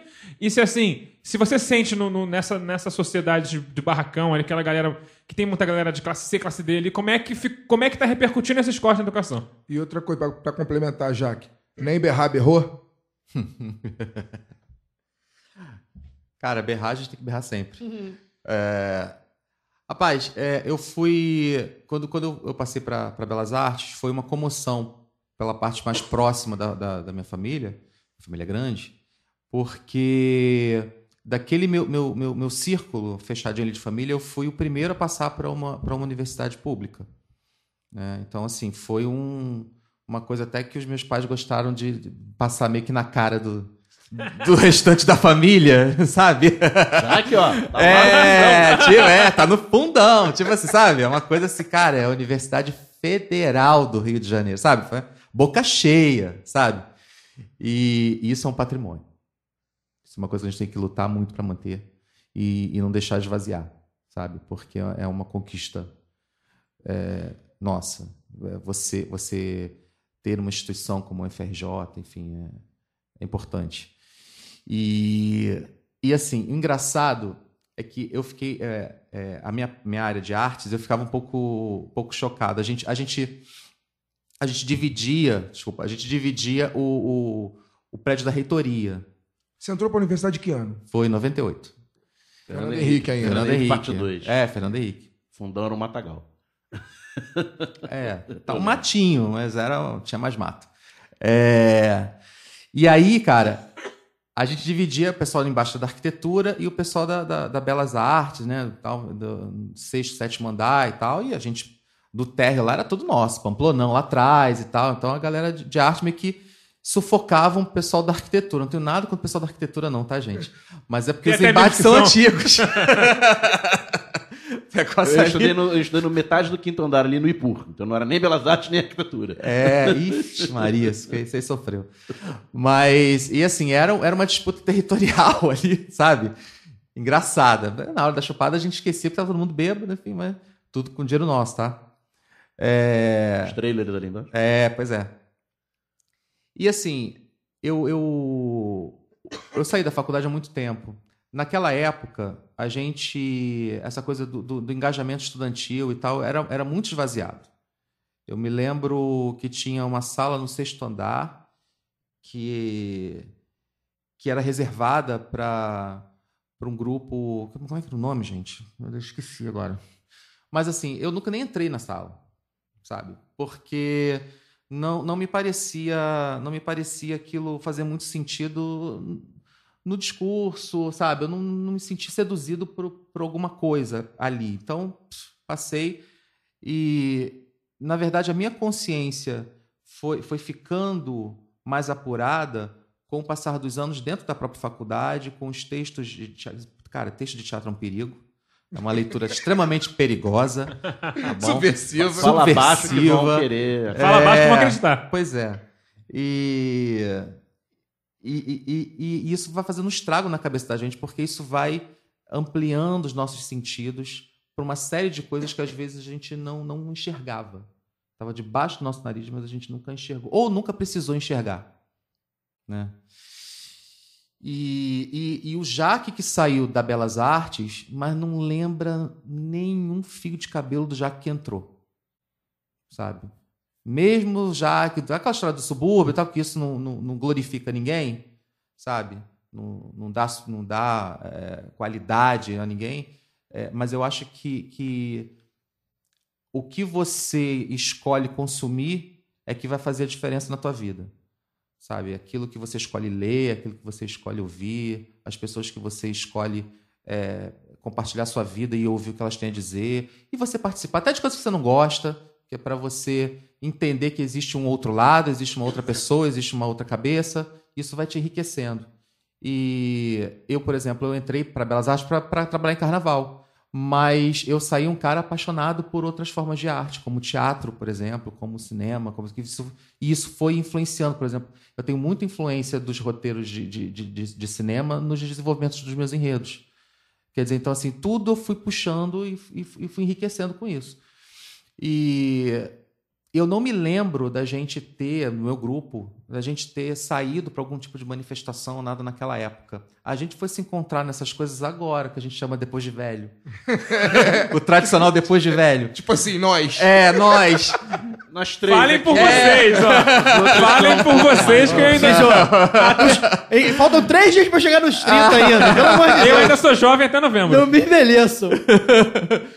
Porque a a questão, porque assim, existe, a gente, a gente sempre de alguma maneira praticou o nosso engajamento no nosso trabalho, porque a gente tem ferramenta para isso. A gente trabalha com um produto de consumo que é arte. Arte é um produto de consumo, sabe? A gente não faz arte para dentro do, do quarto, a gente faz para fora. Então, assim, a- é, através disso, a gente sempre, cada um na sua área, eu- a minha turma foi maravilhosa, tem os professores, tem figurinista de teatro, de TV, tem roteirista, tem porrada de gente na ativa, tem gente até escrevendo na Record, vou falar baixo. Todo mundo tem boleto para pagar. escrevendo Jesus, mas assim, é, é, Escrevendo a Bíblia? é, enfim, vai, mas, maravilhoso. Estão pagando em dia? Então Maravilhoso. tá bom. É, então, beleza. Mas todo mundo, de alguma forma, é, é, lembrou daquelas palavras da professora Ângela, âncora da, Luz, e a gente foi praticando é, é, o, o nosso engajamento no nosso trabalho. Só que a coisa foi ficando tão feia, e, e assim, falei, cara, a gente, a gente, depois de velho, a gente pegando em bandeira, sabe? Pegando, precisar, tá precisando, cara, a gente precisa. A gente precisa falar. O mercado para trabalhar em arte, descontando esse último, esses últimos dois anos, vamos ali até é, antes da. Antes gente- da loucura tomar Antes conta. da loucura tomar conta. O mercado de trabalho para quem se forma em artes no, no Brasil mudou desde que você saiu da faculdade, se tornou. Porque é, o consumo de arte no Brasil é muito era muito elitizado, pelo menos, né? Quem, a pessoa que vive no fio da navalha, ela vai pensar em a arte a última, em geral, é, é a última prioridade dela de, de, de consumo. Então, esse mercado, você vê se houve uma transformação desde que você saiu da faculdade dele ficar mais ou menos elitizado e, e se você já, já sente mudança né, desde que a loucura tomou conta. Cara, quem assume a arte para a vida como, como meio de vida tem que estar preparado. A gente sabe que, que aquele, aquele sonhozinho burguês da, da, da casa maravilhosa de praia e tal, parará, daquela vida regrada, que vendem para a gente como o, o ideal de sucesso, é, se a gente quiser alcançar isso, é, é um caminho mais difícil que a gente vai ter, sabe? Então você tem que estar disposto a assumir isso para tua vida, saca? É, eu acredito que, que da, da, da minha saída, porque eu peguei um, um período de, de início de internet, quando eu saí, é, essa coisa do mundo virtual e tal, das pessoas ainda estava. E hoje eu, eu vejo que, que quem, quem investe em carreira artística tem uma ferramenta poderosa na mão que é o produto independente e é a internet. Então, assim, é, é, isso abriu uma, um monte de possibilidades que talvez a minha geração lá atrás não tenha não tenha tido chance, mas que agora a gente percebe e a gente investe, saca? É, existe uma, uma, uma, uma, uma corrente mesmo, é uma corrente de, de, de artistas e de movimentos e tal, não só no Brasil como no mundo afora, e que produz arte de forma independente e que é rentável. Então, assim, é, às vezes o cara, o cara é um artista, o cara quer viver de arte, mas ele quer ter a vida e um comportamento como se ele fosse um empregado de uma empresa formal. Isso não vai acontecer. Saca? Você não vai ser um artista que vai receber um dinheiro todo mês e vai ter carteira assinada, que vai ter uma. Não, é a forma independente mesmo que você vai viver, cara. É isso. Só para dar um breaking news aqui. As pessoas certamente já estão ouvindo, né? Pra Já quem estão tá ouvindo, não é breaking news, já foi- tá- foi breaking acontecendo news, ontem, Mas só no pra gente contextualizar aqui sobre a educação, o presidente do INEP foi demitido a um dia do fim das inscrições do Enem, sexta-feira agora, né? Pra quem Tá tá, ouvindo tudo bem, aí. tá tudo ótimo. É, o Elmer Vicenzi foi o terceiro presidente demitido do INEP durante pro Enem. o governo Bolsonaro. fracasso. Não entra ninguém na faculdade. E a demissão é a primeira do MEC após o Weithaupt. É, segundo consta aí, estou lendo aqui, a fonte é o IG. Segundo consta, parece que o rapaz teria errado no número do custo da avaliação do ensino básico. Que ele teria colocado 500 mil e o Weithaupt leu 500 mil e na verdade é 500 milhões. Então é o A nível. diferença é pequena. E é o nível, não, mas é o, é o nível, né? Que o cara Ah, também. mas o cara faz conta com o chocolatinho, não tem 500 milhões de chocolatinho, aí fica difícil. Acho engraçado o cara, o, o- ministro pegar um, um- um- dado, né? Olhar assim 500 mil e não desconfiar, achar, né? achar que é isso mesmo. Pois né? é, esse é o nível do neofascismo no Brasil, que além de tudo, é amador pra cacete. É o nível de profissionais que a, o Instituto Ayrton Senna contratava, né? É. Mas então, é, anos- nos anos Dilma e Lula tava fácil passar para professor federal. Mas passou no concurso. pois é, é, falando no, no Weintraub e na sua sabatina, que foi maravilhosa, Abraço pra Thalir, hein? abraço pra Thalira, abraço pra Jandirão, que... Jandira, é, Jandira, essa que- Jandira mora no meu coração. Jandira arrancou o couro dele. Jandira aqui, cara. Jandira tem que vir aqui. É, a Thalíria também, tá? Inclusive, solidariedade à Thalíria, que foi chamada. Só não foi chamada de, de- de ofensas racistas abertamente, porque eu acho que ainda não virou tanto passeio Não, mas assim. próximo passo. Mas é aquela coisa, né? A farândola, os caras puxam e a farândola vai. Ah, né? é, coisas do tipo, o que, que essa gente faz aqui? O que essa gente já faz é aqui, racismo, sua é racismo. favelada. É racismo. Por que você não penteia esse cabelo? Falaram essas coisas assim pra ela. Então, tô nossa solidariedade pra, pra deputada Thalíria, que tem que matar um leão por dia A naquele, gente não falou. naquele antro. É A gigante. gente não falou, mas o Bolsonaro também retirou a autonomia dos reitores aí Vai na chegar. dos cargos. tá né? nas notas da- do, A do, do bloco. chegou. Tem uma, tem, Mas uma- é, eu acho que é bem importante o que nós estamos falando agora, especificamente sobre o ato, o, o movimento da educação, né? Que eu acho que é um movimento que pode balançar aí o, a família, a familícia, como costumam chamar aí nas redes sociais, né? Que é muito importante isso que o Jaque falou, né? Ele como estudante de universidade pública no, no final dos anos, do- dos anos 90, início dos anos 2000, e que, de certo modo, é algo que eu vivenciei também na, na, na faculdade, porque eu, eu entrei para a faculdade pouco tempo depois que ele, ele estava saindo em 2002, eh, eu estava entrando em 2001, e Daniel também, mais ou menos no mesmo período, que era a pa- a, a apatia dos movimentos estudantis. Né? O, a- o Brasil chegou num momento, num- num- numa encruzilhada histórica tão grande, né, que que os, até o movimento estudantil que estava apático por, um- por muito tempo está ressurgindo assim, né? A maior, a maior, as duas maiores manifestações que o Brasil teve desde desde o 2013, que foi quando começou essa loucura, é, uma foi protagonizada pelas mulheres que historicamente também né, não tinham a, é, é, voz para poder. Os homens eram sempre os, os organizadores e puxadores dos grandes atos, e o ele não foi puxado especificamente por um grupo de mulheres na rede social. Né, os, homens foram a reboque, e agora os estudantes, que acordaram, que saíram da apatia e que ocuparam, inclu... até Brasília foi ocupada, um lugar que Até historicamente. Curitiba É. deu gente. É, é um lugar his- historicamente é, difícil de, de encher. Até Brasília encheu, né? E já tem um outro ato marcado. A gente está com um, Dia 30, que será maior. a gente tá com um, um probleminha aí para resolver, porque dia 30 é dia de gravação, é uma quinta-feira. Né? Inclusive, tudo indica que vai ser um convidado especial também, que provavelmente gostaria de estar no ato, inclusive, porque ele foi ontem, a gente sabe que ele foi ontem. Né? Então, o governo tem uma equação aí, o governo que não é bom de equação, tem uma equação boa para resolver. Porque, enfim, eu espero que caia o quanto antes. assim, o Mourão a gente resolve depois.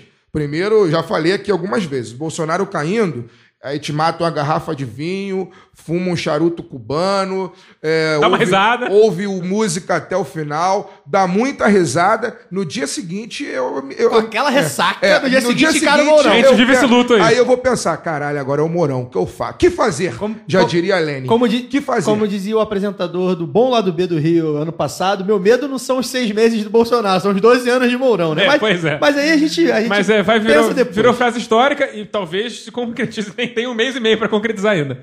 Mas falando sobre o decreto, só para contextualizar para o ouvinte, o que acontece? Tudo isso de decreto para cá, decreto para lá, vem da briga do passaporte diplomático do Léo Índio e a briga do- dos Carlos com Souza Cruz. Sim, sim, caro ouvinte. É por isso que ele tá brigando com os É militares. Santo, não é Santo, Souza Cruz, não. Souza Cruz, foi o que eu falei. Santos Cruz. Santos, Santos Cruz. Cruz. Souza Cruz é, é Cruz é o cigarro. É que eu Que confundo o que, Moro, é, que é o o Moro Moro. quer, quer abaixar é os tudo, tributos. é tudo tox. É, tá tudo, tá tudo no esquema. Santos Cruz. Santos Santos Cruz, perdão. E aí o que acontece? O Santos Cruz e o Carlos estão brigando aí há algumas semanas. Teve Olava falando do. Porque do... o Santos Cruz controla a área, formalmente, a área de comunicação do Sim, governo. exatamente. Que é o sonho do Carlos. E assim, o. O Olavo entrou na briga, falou do ânus de todos os degenerais, de- descreveu Ele com. falou que agora ele não vai mais opinar sobre política brasileira. Até, Estamos muito sentidos com isso. Fale mais, Olavo. até parece que ele vai se aguentar. Mas enfim, falaram lá sobre, sobre uh, o bumbum de todos eles, e aí gerou um grande, um grande sabor. Depois ele falou que na verdade foi um grande mal entendido, que ele não tá falando mal de ninguém. E chamar um cadeirante de, de, de, todo- de homem cagado não é uma ofensa, é de boa. enfim. E tudo isso culminou num, num decreto do, do Santos Cruz na segunda-feira, onde ele falava que tudo, todo, qualquer coisa que fosse nomeada pela presidência tinha que passar pelo crivo dele. Pra evitar essas nomeações, nomeações alopradas. Não, mas pra área de comunicação. Não, pra todo o Pra qualquer governo. Pra todo o governo, ele tem É. esse poder? Sendo. Então, mas é, já percebeu de que. governo, não é secretário de comunicação. Você já percebeu- governo. já ele é percebeu que- de A governo. educação, tá, a estrutura está abaixo da Secretaria Tá, de. Governo. Já percebeu Tá, que esses não, não, decretos são completamente é, aleatórios, não é, tem fundamento não na tem realidade? fundamento, é, mas Beleza. mesmo assim, sei Vamos lá, né? seguiu. Perguntei. E aí entrou um decreto agora onde o, o governo avoca uma série de responsabilidades de, de, de atribuições, de nomeações, inclusive nomeação de reitor, nomeação da- do corpo diretivo das faculdades e IFs. Então, assim, basicamente, é inconstitucional? Muito, óbvio. Isso importa nesse momento? Ainda não. existe a Constituição A ainda? Constituição ela existe apenas formalmente, o STF é uma palhaçada, então pode acabar funcionando na prática. Pelo O menos por um tempo, né? O Alciso, que é advogado, né? Você vê como eu tô otimista em relação à minha Débora. profissão. Ele né? é filiado da Débora, advogado do Brasil. É... Marco não, essa, Bianchi. essa você que é filiado. Marco Bian. É, essa sou é eu. ele é Essa afiliado. Eu, de fato, tenho uma B. Não, mas o Alciso, ele deve ter estudado a, a história da Organização Legal Grandes do Brasil, merda. deve lembrar do decreto-lei. Sim, não, é, o Bolsonaro que está em vigor ainda. Então, o, o Bolsonaro, ele, como ele é saudoso da ditadura, ele acredita que está em vigor esta aberração jurídica, que é o decreto-lei, porque o decreto ele é infralegal. Né? Ele, é, ele é submetido às leis, ele é para é disciplinar e regulamentar a- as leis, mas ele não pode. é, Ele pode, contra- ele pode quando a lei tá obscura, né? Ele, ele tá lá pra, exatamente, ele é. tá lá pra dirimir a obscuridade E da lei. dec- a vantagem do decreto é que ele é de atribuição exclusiva do executivo, presidente da república. Então, na ditadura, o que, que a galera fez? Tipo, fecha o congresso, aí você faz o decreto-lei, né? Que é uma contradição em termos, e, e aí você legisla por canetada. A moda caralho, que é o que tá acontecendo Canetada, agora. E isso, obviamente, foi extinto pela Constituição de 1988, que retornou um- a um regime legal é, normal. Né? E, e como a lei agora foi pro caralho, é, o Bolsonaro acha que está que o decreto-lei voltou, só que ele legisla por decretos comuns. A gente falando de 2019, o Brasil, a gente falando de lei, né? É muito inocente. Não, eu só explicando como é que é- são bizarros esses decretos. E assim, por serem bizarros, e ele, assim, todo mundo fica falando que é inconstitucional, não é inconstitucional, isso chama-se ilegalidade, porque o controle é de legalidade, porque existe uma lei, o decreto não tem valor de lei para ser comparado à Constituição. Então é um, uma- um problema de ilegalidade. E eu acho que ilegalidade, inclusive, soa muito melhor para as pessoas. Isso é ilegal, parece que é crime, é muito, soa muito melhor. Então é um controle de legalidade que tem que ser feito nisso aí. Nada disso é válido. O Congresso tem direito de, de mandar tudo isso pro caralho, queimar, fazer uma fogueira. O Rodrigo Maia deve ter preparado pra fazer uma fogueira grande, assim, sabe? Gavetando. E eu não tenho dúvida que, pela relação atual do governo com o Congresso, o Rodrigo Maia já deve estar comprando a lenha. Entendeu? Ah, mas isso aí também então, é- daí, daí para eles começarem a, a venderem muito caro É, esses decretos serem, é um serem referendados. E assim, e o preço aumenta, né? Porque agora, dizer que você está fazendo qualquer coisa junto do Bolsonaro é queimação de filme, a não ser que você seja o quê? Um liberal. Sabe por quê? Porque liberal é tudo lixo. Entendeu? O novo compõe lá com o PSL de forma canina. Partido mais fiel, acho que o- novo é mais fiel ao governo do PSL. PSL. É o partido mais fiel ao governo, porque o novo nada mais é do que um PSL PSL. de um, sapatênis. Sapatênis não, um PSL de pullover, o PSL com seu Lulu da Pomerânia, andando no Leblon, né? Comprando, Que é certa concordância. comprando picolés da Dileto. A cadela do fascismo está sempre à espera de um liberal para empre... emprenhá-la. Sim, e sempre um Lula da Pomerânia essa cadela. E no caso, e é isso. Aí vem esse pessoal pô. do MBL. fofinho, Lula. Vem, eu adoro, mas Pô, porra. diabo. É o símbolo, né? Porra. Mas aí, o que acontece?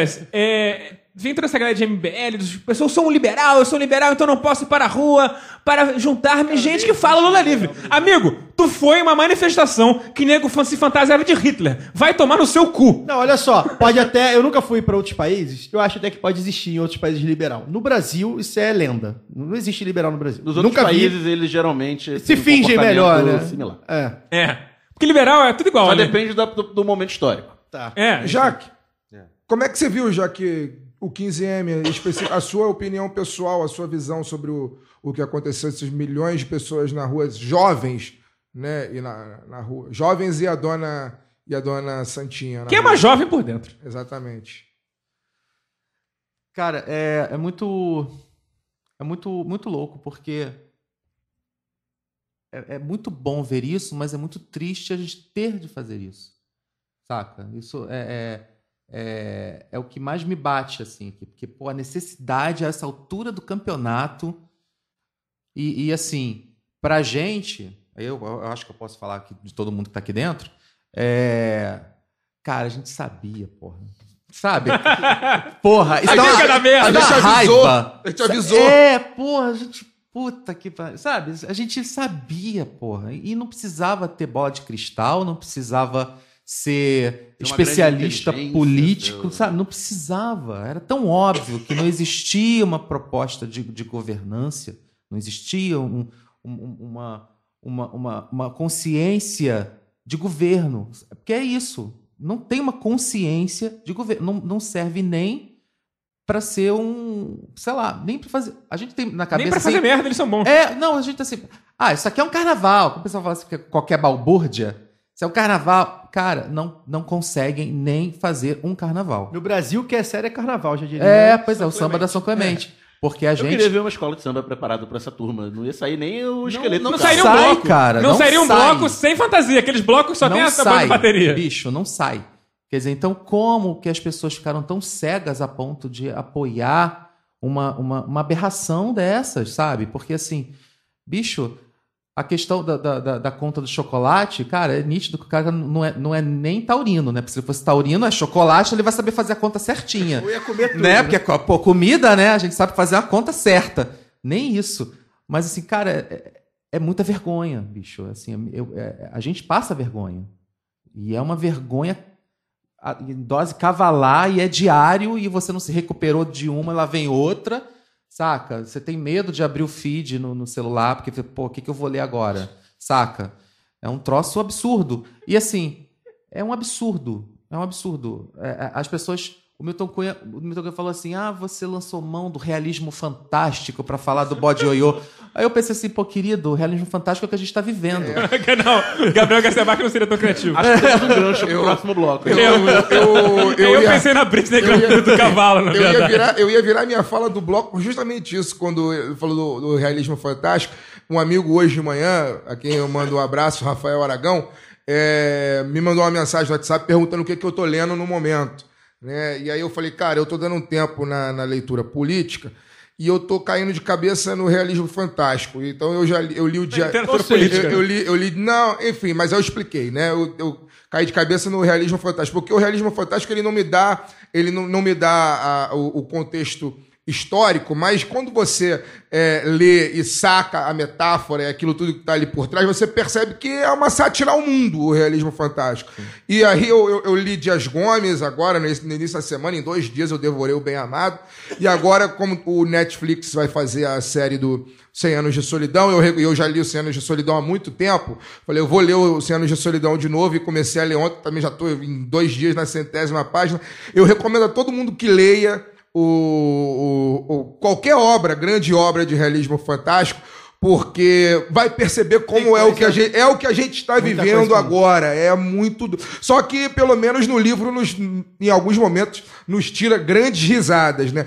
É, o realismo fantástico. a gente tá vivendo, né? O realismo fantástico a brasileiro. gente ri também, só que aqui a gente ri de é, desespero. O realismo fantástico que nós estamos vivendo na prática não, não dá muita vontade de rir, não, né? Deixa eu só, você falou, ô, ô, Jaque, sobre o absurdo de ter que ir, ir pra rua nesse momento. Isso me lembrou um tweet do, do meu colega aí, inclusive ouvinte, Felipe Oliveira, um abraço para ele, que ele disse que tá muito fácil ser de esquerda, porque se, se defender a educação é ser de esquerda, então tá muito fácil, né? Foi Aquilo que o Julião falou no programa passado. Exatamente, é. Se sobre defender o sobre raci- racismo. Se, se, se é ser contra o racismo, contra o machismo, contra a homofobia, ser de esquerda, então sou de esquerda. Então foi muito doido, porque as pessoas que foram defender uma educação pública de qualidade, ou minimamente de qualidade, são de esquerda. Bicho, então- mas assim, deve, deve estar sendo um, um período de, de, de, de epifanias coletivas. Porque muita gente deve estar se descobrindo, descobrindo, de sim. esquerda agora, que sempre repeliu e que sempre, sabe, é, é, é, viu que, que não, não quero, isso não, não é pra mim, isso é. E aí elas estão vendo que. Vou falar, gente. Que a gente sempre falou das coisas certas e justas. É só isso. Saca? É só isso. É que seja certo e justo pra todo mundo. É só isso. Isso é muito simples. Isso deveria ser simples, pelo menos, né? Pois é, a gente, infelizmente, a gente tem que estar aqui 2019 indo pra rua, que faltou pra gente ir pra rua daquela vez definitiva. Entendeu? Aquela que vai uma vez só e resolve o problema, que chama revolução. Mas falando em realismo fantástico, temos, então vamos para a Saramandaia. Meus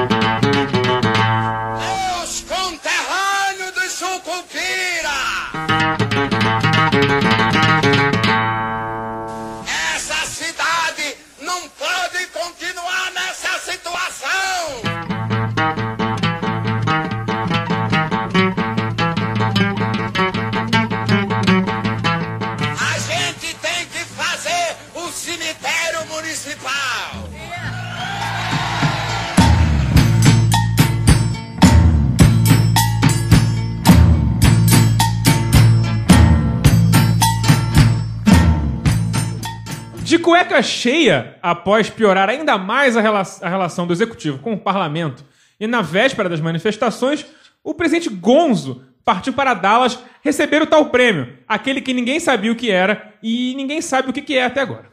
E não foi por bom motivo. né? Não havia prêmio, então não havia como saber o que era. Não satisfeito, ainda foi dar uma de penetra na casa de George W. Bush, que o recebeu por educação e pouco ficou com o afilhado político de Trump, a quem Bush abertamente odeia. Para completar a saramandaia sem fim que é esse homem, ainda teve tempo de fazer piada de pau pequeno com o inocente turista oriental, mostrando o quanto é chucro e o quanto pensa em pau o tempo todo, e, e deu uma série de declarações confusas e sem nexo, e também chegou até a agredir uma repórter da Folha de São Paulo. O Brasil já virou párea mundial? É, essa é uma. Não sei, eu sou o primeiro a falar desse bloco? Enfim, Ah, já que você começou a falar, porra. Essa, é uma, essa é uma aposta que eu venho fazendo, vocês sabem, quem ouve o programa há, há pelo menos oito meses, desde que ele foi eleito, é uma aposta que eu venho fazendo. O Brasil se tornaria, em pouco tempo, grande párea mundial. Né? Eu acho que assim, a foto do Bush com, com o Bolsonaro é, é a personificação do QI negativo, né? Naquela foto. Se o QI negativo tem imagem, O, É, o é- W. Bush é um estadista perto do Bolsonaro. é né? aquela foto. Né? É... Bolsonaro, ele devia estar com saudade de tirar foto com, sei lá, aqueles líderes do, do Afeganistão, tá ligado? Não Pô, acho. Eles eram mais gente boa. Não acho coincidência que ele tenha ido visitar os, seu- os seus patrões bem na, no dia que, que enfim, a maior passeata do governo dele aconteceu. Não acho coincidência. Eu acho que a gente vai. é, Estados Unidos acima de todos. É, a gente vai, a gente vai descobrir, Ok. né, a gente vai descobrir em pouco tempo o que, tá- o que rolou, né? Não foi à toa que ele foi lá visitar os patrões dele. A gente sabe muito bem que ele está a serviço dos Estados Unidos como presidente do Brasil, né? Foi colocado pelo pelo Departamento de Estado americano na cadeira que ele está ocupando, né? É, é muito surreal tudo isso, assim, nem- nenhum. O, o que, eu- o que eu acho mais engraçado do brasileiro, sobretudo a classe média, a classe média que se revelou fascista brasileira, não a classe média toda, mas a, a a- fatia da classe média que se revelou fascista brasileira, é que o Bolsonaro ele faz tudo aquilo que ela sempre acusou o Lula de fazer e que o Lula nunca fez. É isso. Né? Ela, ela sempre acusou o Lula de ser analfabeto e o Lula, né, não à toa, foi eleito, foi reconhecido como o maior estadista do, do planeta né, em 2010, no momento que final do governo dele. E ela chamava o Lula de analfabeto, e na verdade a gente está vendo que analfabeto é o Bolsonaro, né? É um analfabeto que teve a possibilidade de estudar, inclusive não estudou, sabe-se lá por quê, né? Balbúrdia. Acabamos de saber essa semana, ou hoje, no caso ontem, no caso quinta-feira, né? Já que o programa vai ao ar à sexta, que a maior nota que ele tinha era de desenho. Nada contra desenho, mas, né? Nada contra desenho. Podia mas era sido uma- um carnaval. Não, e não era nem Poxa, nota alta. gente. é, tipo, era É, 7, 8. Mas não era nem uma nota tão alta, Jaque. 78. Era, Pô, tá bom. Tá bom? Tá. Tá bom? Era Mas você uma- tem que ver que quem tava corrigindo era um militar, então talvez o desenho fosse tosco. Ah, Então, ele é desenhado várias sentido. arminhas. Aí eles falaram, oh, que arminha bonita. Aí foi tirando ponto, pô, Quem é que esqueceu o gatilho. desenhou caralhinhos voadores? a maior Esqueceu o nota dele... gatilho, esqueceu Ah. o pente da arma. Aí seja- ele vai tirando ponto. Ou seja, era a única, era a única matéria que ele tinha boa nota, era, era desenho, então ele não era um estudante né, é, é, exemplar. Pelo o- contrário? O, Pelo, português pelo dele- menos que ele, não, que ele diz que é ser é, exemplar. o português dele era fraco, matemática fraca e todas as outras- as outras matérias fracas. então, Moral e cívica era fraco. né? E, e moral e cívica ele era fraco, né? Então, enfim, eu não, a gente né, tá vendo o que ele é. É um cara. Todo mundo falava que o Lula ia fazer o Brasil passar vergonha porque não ia saber se portar, enfim, afinal de contas. Não sabia é- falar inglês. é, não sabia falar inglês, afinal de contas era o bode ioiô. Né? Já que estamos com o carnavalesco da, da Tuiuti da, da, De antigo de 2019. 2019 aqui, né, era o bode ioiô, não, saía, não ia saber se portar, é, representar o Brasil perante o mundo. E, enfim, sabemos o que é o Lula. Não à toa, o cara preso recebe visitas de peso do mundo todo, coisas que o presidente da República atual não recebe. Né? Não, o prefeito olha- de Dallas não quis. Não É. é o prefeito de Nova York, não. de Prefeito Dallas, não Texas, quis. Do Texas. Não, do Texas. Vamos constitucionalizar É, o Texas. não o quis. Texas é tipo assim, o prefeito de Goiânia não queria receber ele, pois tá é, ligado? não, Chegou, é. chegaram os vereadores de Dallas, foram lá e falaram, prefeito, ó. Vai dar ruim, Não, vai hein? dar ruim, vai pegar não, mal. vai lá não, que vai pegar mal. mal. não anda com essa de gente, Dallas. não.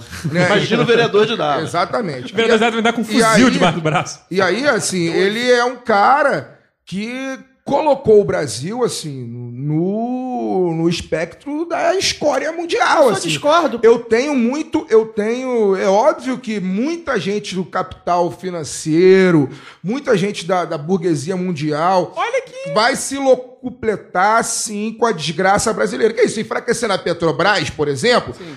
As grandes e petro, petrolíferas do, do mundo vão invadir, vão estar tomando conta daquilo que era para a Petrobras tomar conta Muitas do Brasil. estatais, né? Com a Odebrecht fragilizada, a Halliburton, por exemplo, vai ganhar todas as obras que a Odebrecht ganhava Vai, mundo vai. afora. Óbvio, a burguesia mundial vai lucrar muito com a desgraça brasileira. Mas não precisa aparecer abraçado. Exatamente. Exatamente. Então, assim. É... Aquele relacionamento tem vergonha de assumir? É, chega a ser. Eu não. Eu. Eu, eu, eu não fico. Eu não fico, ver- eu não fico envergonhado, eu fico constrangido de ver a figura, né? Como, por exemplo, no discurso que ele fez hoje lá, que ele. Sequer o slogan de campanha dele ele conseguiu Acertar. de- acertar no discurso que ele fez. É que ele teve que improvisar, em botou o. Brasil e Estados botou Unidos. Estados- Brasil e Estados Unidos acima de tudo. Olha que Acima de loucura. todos e Brasil acima de tudo. Olha que loucura! Olha que loucura! O, o, o, o, olha o, o, o nível o nível da Saramandaia que a gente está Não, assim, eu acho, que, eu acho que ele trocaria todas as estatais brasileiras por um green card.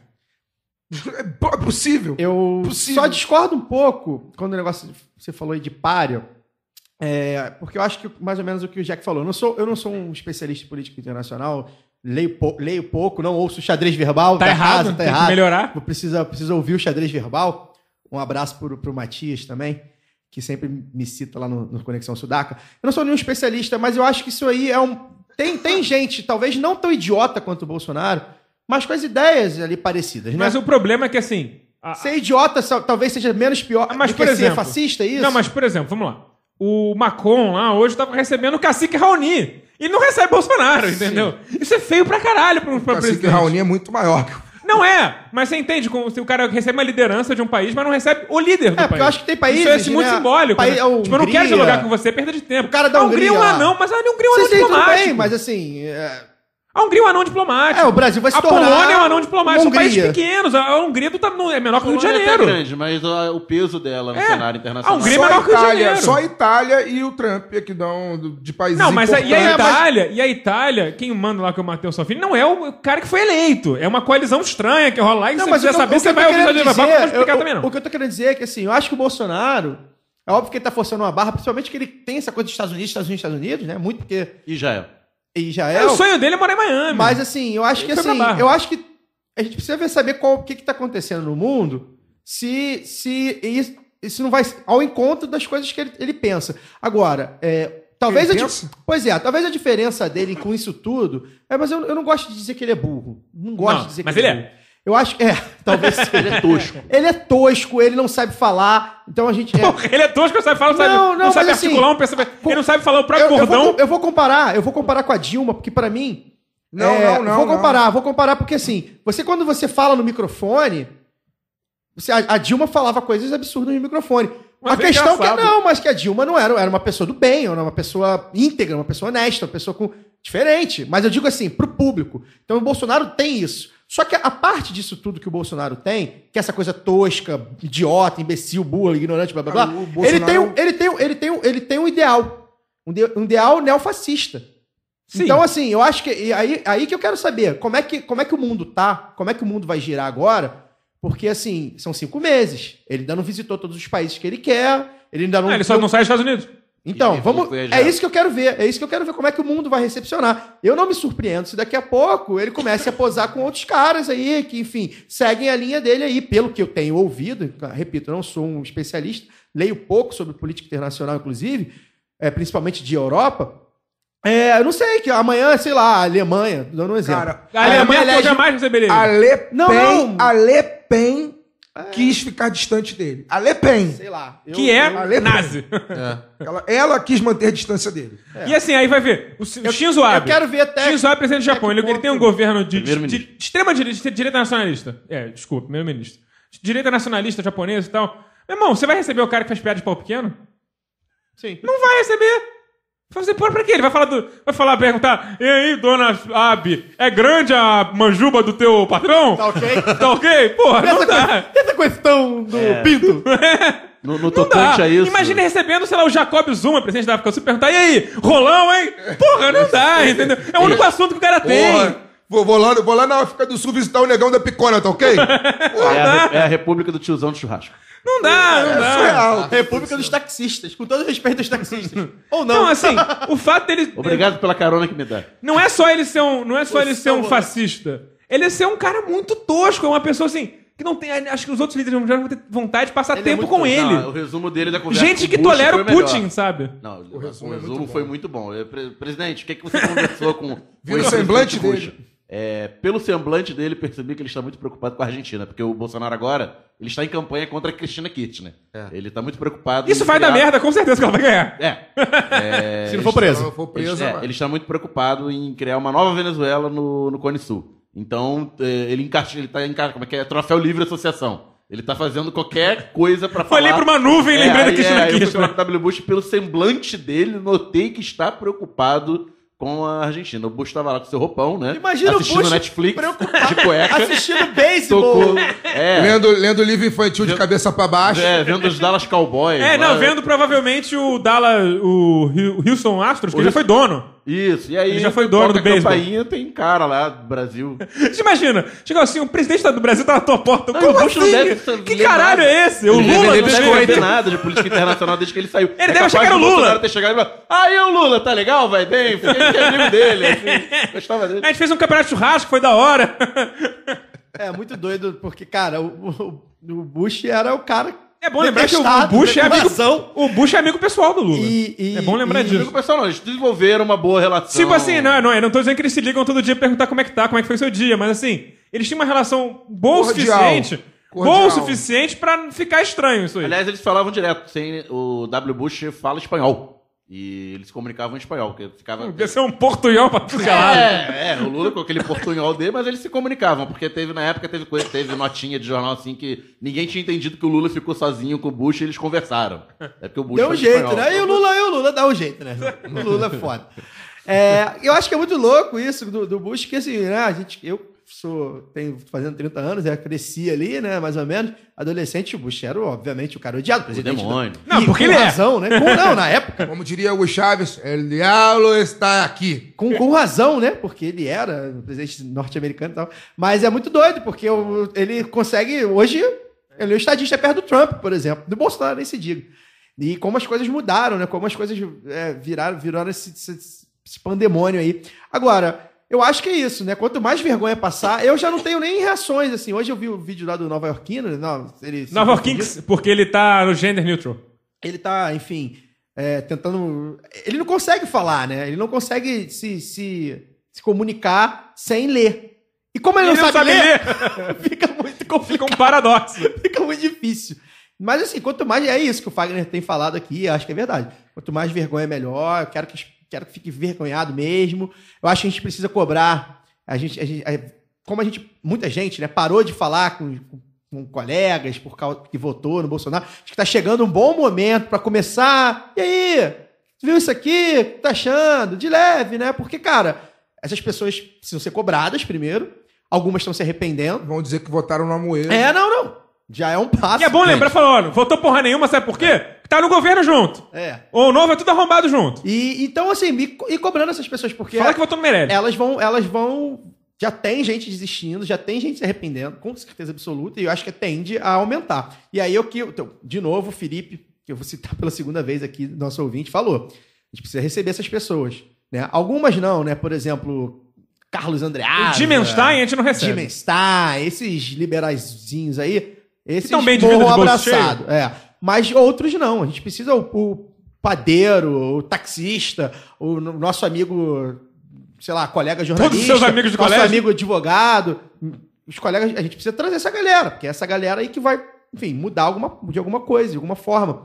Então a gente traz essa galera Não é, não é mudar, nos fazer formar a maioria. formar a maioria, né? Então, não, mudar, né? Alguma coisa vai mudar. Então a gente precisa trazer essa Eu galera. acho que pra, pra- Eu vou- falar uma coisa muito pessoal aqui. É, Eu acho que é mais fácil restabelecer o diálogo quando a pessoa não foi ofendida. É, Eu não sinto falta da, da maioria esmagadora das pessoas que eu excluí da minha vida. Porque isso foi muito além da, da questão política. Foi uma, foi uma campanha eleitoral muito cruel é, mas foi muito necessária. Eu, eu até agradeço por, por ter passado por essa experiência que, para mim, em alguns momentos foi, foi, muito, foi muito dura. É, eu, eu descobri pessoas que, na verdade, nunca me aceitaram como gay. Pessoas que se ofendem com o meu trabalho. Pessoas que, que não entendem a importância do que a gente produz que a gente que eu digo artistas e principalmente os artistas que fazem carnaval, o quanto isso é importante para a cultura e para a identidade do nosso país, a gente deixar isso vivo. E, e na boa, é, eu não vou receber essas pessoas de volta. Você me desculpe. É, eu acho bacana quem pode faça, mas é, para mim foi foi um alívio e foi um alívio e eu, eu não, não quero de volta, porque hum, eu só quero pessoas de verdade. E assim, não, é- quando a gente fala em aceitação, quando a gente ligado a algum movimento, é, no meu caso LGBT, a gente não fala apenas de, de, de, de convívio social, a gente fala que as pessoas, a gente pede que as pessoas nos compreendam. Não é só é, conseguir ficar do nosso lado durante uma hora e não nos bater e não nos matar é no- nos, nos entender. E Sabe? respeitar. É, porque o respeito é, é consequência desse entendimento, desse de querer entender esse ser humano que está do teu lado, saca? Empatia, né? É, então assim, bicho, cara, quem foi, que vá pro inferno. de- Quem foi boa, ofendido não desculpa. tem jeito. Eu, eu, Não tenho, eu tenho uma visão muito parecida com, com, a, com a do Jaque de dete- eh, nesse sentido. Assim, é uma coisa que eu escrevi é, ao final do primeiro turno, né? assim que saiu a apuração do primeiro turno e que determinou lá. qu- Quantos por cento foi que ele virou o primeiro turno? 48. 48, foi, né? Quando, quando saiu o resultado definitivo do primeiro turno, eu escrevi um texto dizendo que eu estava muito assustado é, e que eu ia dormir é, em situação de desespero naquela noite, aquele domingo. Eu já contei aqui no programa algumas vezes como foi aquele domingo para mim. Não preciso me não preciso repetir, mas contei a, experiência traumática que foi aquele domingo, a ir votar naquele domingo, né? Ter uma crise de choro na fila de voto, do voto, um negócio surreal que aconteceu, tá- está à, à beira de um ataque de nervos para votar, né? É, mas aí eu lembro que quando saiu o resultado, eu escrevi que eu ia dormir muito assustado é, com, de saber que 48% da população brasileira, é, é, e aí ela 66 no Rio. É, e dizer que 48% da população brasileira, e aí vou dizer ela, ela consciente ou não disso, é, achava que pessoas como eu não serviam mais nem para nem pra procriar. É, 48% das pessoas é, do meu país, enfim, do lugar que eu nasci, é, acha que mulher não tem que trabalhar, né? que a mulher tem que ganhar menos porque engravida. E eu, e eu escrevi isso. E, e, e, assim, algumas. Da, e isso que, que o Jaque está falando. Algumas dessas pessoas, né, alguns desses 48%, algumas delas eram pessoas com quem eu cresci. Sim. Com quem frequentou, que, que frequentaram a minha casa. Algumas delas têm o mesmo sangue. Né? E eu não faço a menor questão também, como o Jaque, de estar lado a lado com essas pessoas hoje. Não faço a menor questão. Eu tenho uma tia, uma tia, que fez uma campanha alucinada para o Bolsonaro, completamente alucinada. E ela perguntou há pouco tempo, há duas semanas atrás, se eu sabia de alguma vaga de emprego para ela. Eu mandei ela procurar o presidente. Que não é obrigado, como ele disse, ele não consegue obrigar as empresário a pessoas contratar. a contratarem. É. Então eu concordo com, com, com o Jaque. Eu, é, é óbvio, tem muita gente que foi enganada, que não nem É, a gente conhecia. precisa fazer ele uma e- separaçãozinha. e tal, mas a, Quem fez aquela- campanha, É, quem é que fez campanha, quem mas foi- a- aquela, quem foi ofendido, aquelas claro. pessoas, Convenhamos, né? aquelas pessoas que fizeram campanha por ele ser o que ele é, porque é isso. Ele não foi a nenhum, ele foi a um debate, né, ou dois debates. Lá no início, aquele É, debate lá que no ninguém início, vê. aquele que ninguém vê. Ele não apresentou programa de governo, né? Então ele, ele mostrou nitidamente que ele não estava preparado para o cargo que ele desempenhou. Ele foi eleito pelas coisas que ele dizia. Ele foi eleito pelas coisas que ele diz, né? Até hoje, não parou de dizer, porque ele continua em campanha. Ele foi eleito porque ele, ele demonstrou ser contra o homossexual. Ele foi eleito porque ele, ele se mostrou abertamente racista. Ele foi eleito porque ele mostrou que ele odeia mulher, que mulher para ele é só um depósito de esperma e mais nada. Ele foi eleito por isso. Então as pessoas que votaram nele, que fizeram campanha para ele sabendo disso, são pessoas que são pessoas que se identificam com aquilo que ele representa e que, portanto, não cabem no mesmo espaço que eu. Eu- então eu concordo com o Jaque nesse sentido. É isso. Se meu pai, pra cá, tá vendo esse programa, tá murchoso, tá com saudade, vai se fuder. Eu só. Eu, eu, eu- eu não, tô, não tô discordando de vocês. Eu só queria, só para re, re- re- re- retificar a minha fala. Retificar não. Ratificar a minha fala, mas dando uma observação. Contextualizar. Nós, é, contextualizar. Nós aqui estamos. Nós somos todos de classe média. Nós, nós- nossos amigos pro- provavelmente são da mesma classe. Nossos amigos tiveram. Os, A maior parte, pelo menos. a maior parte teve acesso às mesmas coisas que nós tivemos. Então, aí, nesse caso, eu entendo que não há diálogo. Então, assim, eu, eu fui ofendido em 2014. Eu fui ofendido pra- por, defender a Dilma. Não é em 2018, não. Os bolsonaristas, a gente, cabe a gente lembrar, Eram os estavam, eram os aicistas, boa parte deles. Então, é, eu já fui. mesmo. E ali mesmo eu já rompi, ali comecei a romper é, algumas das minhas amizades que eu vi que não serviam, outras até hoje, como os meninos brincam aqui, alguns amigos, ainda me servem. Então, assim, por, por causa de afeto. Agora, quem realmente, quem foi ofendido, ou então quem, quem comprou o barulho sabendo, não, ele fala isso mesmo e mesmo assim. É, obviamente, com, essa- com essas pessoas não tem diálogo. Né? Mas a gente tem que entender, e eu falei isso na época que, que o Bolsonaro foi eleito, não são 55 milhões de fascistas. Né? Não são 55 milhões de homofóbicos. Só uns 20 Não milhões. são, é, podem ser até uns 50, mas há, há, há, há uma parcela que, enfim, é, enganado, desespero, ou sei lá o quê, né? Então a gente precisa. Com algumas pessoas ainda cabe, eu acredito, ainda cabe o diálogo. É só para deixar isso bem claro. Mas eu concordo, obviamente, com os É, só pra concluir esse papo da Saramandaia, e já meio que amarra o programa inteiro, falando da educação privatizada e tal. E aí, tem um monte de. Antes de falar dos liberais de novo, ficam falando, não, é que o Bolsonaro tá fazendo errado, mas seria muito bom que tivesse mensalidade na faculdade pública, que privatizasse algumas.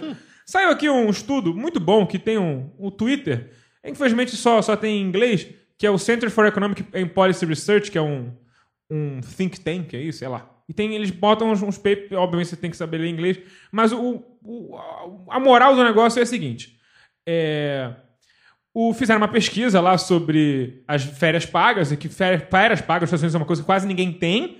É bom lembrar disso. Férias pagas é um luxo ter férias pagas nos Estados Unidos. E o que essas pessoas estão fazendo lá? Eles estão vendendo as suas férias pagas para poderem pagar um pouco do- dos seus empréstimos universitários. Porque tá foda, porque é uma dívida impagável. é um fiéis sem subsídio. É um fiéis sem subsídio com juro lá no, lá no alto, assim, só, é só, e só pra, E aí, na, no mesmo, na mesma matéria, eles, a, a- pesquisadora anota que apenas 50% dos americanos têm direito às férias pagas. Que trabalham, né? Então você vê que é isso que querem pro Brasil: que você não tenha férias, que você morra endividado, que você não consiga comprar nada na sua vida, e que fiquem depois te culpando por, sei lá, você tomou dois cappuccinos a mais no mês. E tá foda esse mês pra fechar a conta porque você tomou dois cappuccinos a mais. Então, assim, esse foi o lado B do Rio número 102. Lembrando aos ouvintes do lado B do Rio que o lado B do Rio veste, veste esquerda, e você pode vestir também. Entre no site da Veste Esquerda, use o cupom lado B para ter 10% de desconto nas camisas que lenem a prova. Você também pode ouvir esse programa no seu agregador de podcast favorito, no Spotify ou no site da Central 3. Divulgue e, se passar pelo site, aproveite e considere também se tornar apoiador da casa em apoia.se barra Central 3 e ajude a manter o conteúdo independente da casa e as comidas exóticas com as quais o Caio não vive sem. Caio, boa noite. Ah, eu, né? É, você. Ah, eu, que sou exótico. Tá bom. É, boa noite, bom momento, né? De ovas de esturjão É, do eu. Mar Cáspio. Não come nem folha de Sou café. eu, eu. Não como que nem o quê? Folha de limão cafir. Sei nem que é isso. É? Você comeu, eu- caralho? Você, nem roupa pra comer isso. você, Eu fiz no teu aniversário, Daniel. Então, quem é, o- quem é o exótico? É, enfim, é, agradecer ao Jaque, cara, brilhantou bastante o programa. Foi um programa que a gente conseguiu. é, a gente fez alguns programas de carnaval com o Simas e com o Fabato, Mas é diferente. mas é diferente. Foram quatro programas de carnaval. Gente Não, fez- não. Ah, foi, não, é. a gente fez- Nós, fe- nós Sim, fizemos sim, mas eu um digo com antes convidado, e eu depois digo do com ano convidado. passado e um antes e um depois desse ano, né? Sim, mas eu disse com, digo com convidado, né? São estudiosos. O Fabato e o Simas são estudiosos do, do, do, do carnaval, vivem o carnaval de uma outra maneira. Apesar do que o Fabato ajuda com alguns enredos e o Simas também. Mas, enfim, diferente de um carnavalesco, de um carnavalesco que faz pensar, um carnavalesco que bota a cara tapa. Então foi bem legal trazer o Jaque pri- pelo histórico dele, né? Por 2018 e 2019. E agora por 2020, né? A gente tá. Eu falo por, por mim e pelo Daniel, a gente tá bem ansioso aí, porque é um carnaval que a mocidade tava precisando. A gente queria estar lá amanhã, no, no- no sábado, no lançamento, mas foi adiado, Foi né? adiado, eu ia comemorar meu aniversário lá, mas enfim, foi adiado. Então, desejo, desejo sorte, né? E que venha novamente aí com essa pegada crítica que a Elza merece, que a mocidade merece, que o Rio de Janeiro merece. Então, agradeço também a sua, a sua participação. E é isso, esse foi o Jornal da Tosse, né, Alcísio? Pode tocar aí. Gente, o microfone tava longe da minha tosse, poucas vazaram, e vocês estão querendo uma coisa que o ouvinte não percebeu. Vamos ver se poucas Eu já vazaram. tossi que nem um cachorro molhado em outros programas e ninguém percebeu. Tá bom. Fá, boa noite, Fagner. Bom, é, muito bom o programa, obrigado, Jaque. A gente queria te trazer aqui já há um tempão. É, enfim, mas as coisas acontecem na hora certa, né? Você vê aqui na semana do 13 de maio, que é a semana do seu aniversário, né? A semana que representa a assinatura da Lei Áurea que não, né, da princesa que não libertou ninguém, né? E que marcou o seu trabalho, né, especificamente, né? É inacreditável como, embora a gente queira te trazer aqui há tanto tempo, cou- coube exatamente na semana que era para era para ser, né? E obrigado pela sua presença, pela sua disponibilidade de estar aqui trocando essa ideia com a gente pela esquerda. Eu vou mandar aqui uns recados finais é, que, que são importantes. Bom, um abraço para Maria Sorella. Eu acho que é esse nome, o nome dela. Eu vou explicar a história, é, já que também não sabe. É, a gente, né? Eu vou falar rápido. Você está me acelerando. Tossiu a porra do programa todo e agora está me acelerando. É. é... E Boni. É. O, a Maria Sorella, ela mandou pra gente uma foto no Twitter ontem, né, ou no caso quarta-feira, de um cartaz que a gente não conseguiu identificar, eu esqueci de perguntar a ela, depois vou perguntar. A gente não conseguiu identificar onde é, mas aparente- São Paulo, no aparentemente é em frente ao MASP, um cartaz de uma que eu também não sei se é um cartaz dela ou se ela fotografou, né, com, a, com indicações de, de produtos, entre aspas, produtos Ouça a mídia independente. é, é, anti-bolsonaristas. Acho que é dela, Né? porque ela tinha falado né, que ia pra, levar. É, para pessoas assistirem. E tinha lá uma ouça, lá do B do Rio, aí tinha o Foro de Teresina, aí tinha Você não ouvir, não. várias outras, é, várias, outra, várias outras coisas. E a gente ficou muito emocionado, porque, cara, um podcast independente que começou há dois, três anos, de uma ideia nossa. A gente Que ninguém tem- é famoso. A gente não tem nenhuma, nenhuma grande corporação por trás de nós, né? O, o- não, não tem. A gente tem a Globo por trás de gente. De nós a gente tem o Itaú, Nós somos todos muito famosos. Piauí por trás da gente. Somos todos famosos, Não tem, né? Então a gente, enfim, a projeção que nós tomamos é por conta do programa. Né? Então, e aí, de repente, o nosso programa está numa manifestação gigantesca em São Paulo, né? É algo que tocou muito a gente, muito impressionante. A gente, óbvio que a gente espera ter projeção, porque a gente, afinal de contas, a gente espera um mundo, com- ajudar a construir um mundo novo. Mas quando a gente vê isso começar a acontecer, é muito importante, né? Muito, Inclusive, muito, bem-vindo aos ouvintes da BIM para esse programa a partir desse. É muito chocante. Enfim, Espero eu- que tenham gostado. é, ouçam lá os outros 102, vocês vão ver que é muito mais chocante do que foi esse aqui. É, a gente diz coisas bem mais pesadas. Bom, é, então. Bom, já dei o recado da Maria Sorella. Né? Agora eu vou dar um outro recado, um abraço rápido aí para todos os nossos padrinhos. Já passamos de 100 padrinhos lá no, na- no nosso financiamento coletivo. Tudo vai- fechado. é, que vai nos ajudar a manter o programa e fazer cervejada no final do ano para os convidados e para os ouvintes, né? E fazer também nosso programa ao vivo. É, falar rapidinho do domingo é dia de cinema. É, vai ser nesse domingo agora, o programa vai ao ar na sexta. no- no- na sexta. No domingo tem domingo é dia de cinema no espaço Itaú, no espaço NET, perdão, Estação em NET. Botafogo, estação NET em Botafogo. Estação domingo é dia de cinema, sessão, sessão de cinema para professores e estudantes de pré-vestibulares comunitários. Vai ter lá o filme do mês, é Infiltrado na Clã. E depois vai ter uma roda de debate. Muito importante, seis reais a sessão, nove e meia da manhã. Seis reais, preço Voluntários popular. Pátria com Nelson É muito importante lotar o cinema, porque é um projeto de pré-vestibular comunitário que está com essa parceria com a NET, com o Espaço NET. Só que se o cinema não lotar, a NET vai pegar o cinema de volta e aí acabou o projeto. né? Então é muito importante que todo mundo vá. Eu vou estar lá no domingo de manhã, depois vou comemorar o aniversário do Caio. E aí eu acho que é isso. Valeu mais uma vez, Jaque. Semana que vem a gente está de volta com mais um programa. E é isso. Boa noite, Daniel. Muito obrigado, Jaque. O horário urge. Até a próxima. Jaque, muito obrigado pela sua presença. É, algumas declarações finais aí. Não, agora deixa o Jaque falar, depois você fala. É, Jaque, suas declarações finais aí, quem quiser ir em eventos da mocidade, divulga o que você quiser do seu trabalho aí. Rapaz, eu quero agradecer muito o convite, adorei. Foi, foi um papo muito, muito legal, porque eu fiquei à vontade. Eu falo muita besteira, vocês me desculpem qualquer coisa, porque quando eu abro a segurou, boca, vai. querido. Até que se segurou. Pô, foi. Ouve, o- ouve, ouve o programa com o Fabato. Ouve com o O Fabato. Favato não tá de carnavalesco numa grande escola, né? Ele pode falar mais É, coisas. pois é. Mas adorei e, e a gente precisa a gente precisa sempre estar junto. Aquela aquele desenho da Teresa Nardelli que ninguém solta a mão de ninguém, aquilo não é uma bobagem. E aquilo não é nada lacrativo, como as pessoas querem diminuir a importância do significado da, daquele, daquele desenho que é um documento. E é isso mesmo, a gente tem que ficar junto e a gente ainda tem muito para passar aí junto, cara. Fagner, dá seu recado. É, não, é o é convite também, eu esqueci. É, Museu de Memes, né? Ele convida para uma exposição que vai acontecer no Museu da República, que, enfim, vai discutir a questão da, da, da- da narrativa, né? Que a gente tem que, tem que disputar a Palácio do narrativa. Catete, pra quem não né, sabe. Disputar a narrativa com a extrema-direita.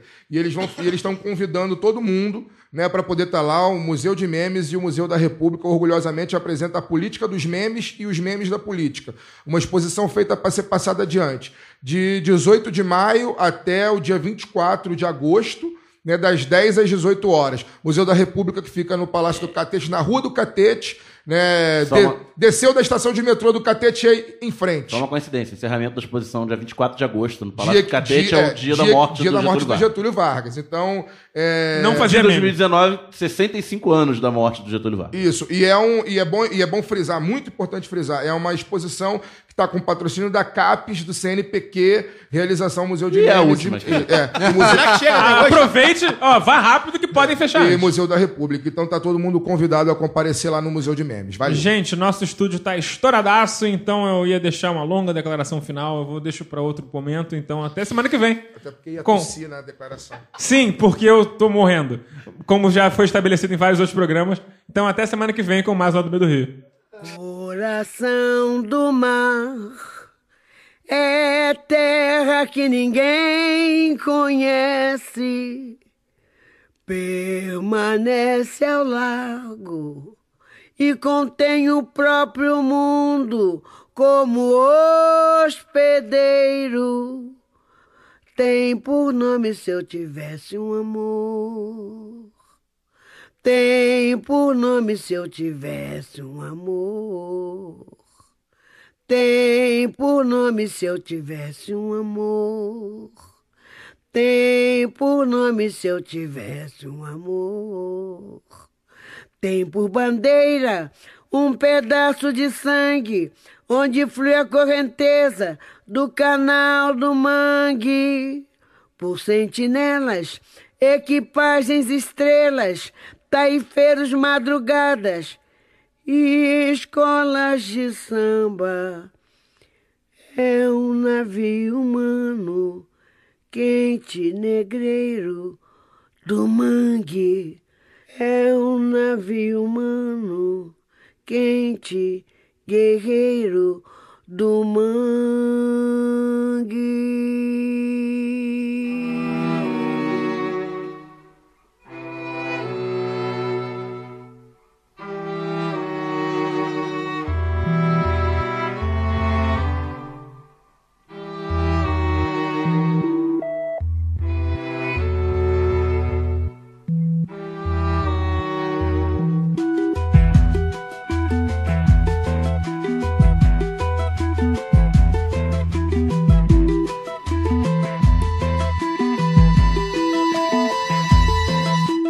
Choro não é nada além de carnaval.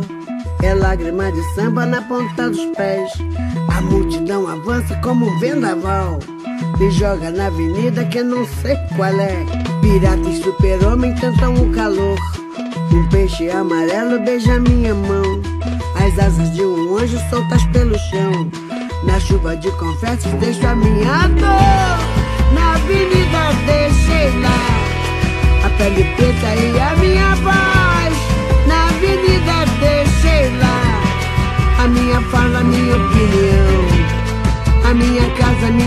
Solidão.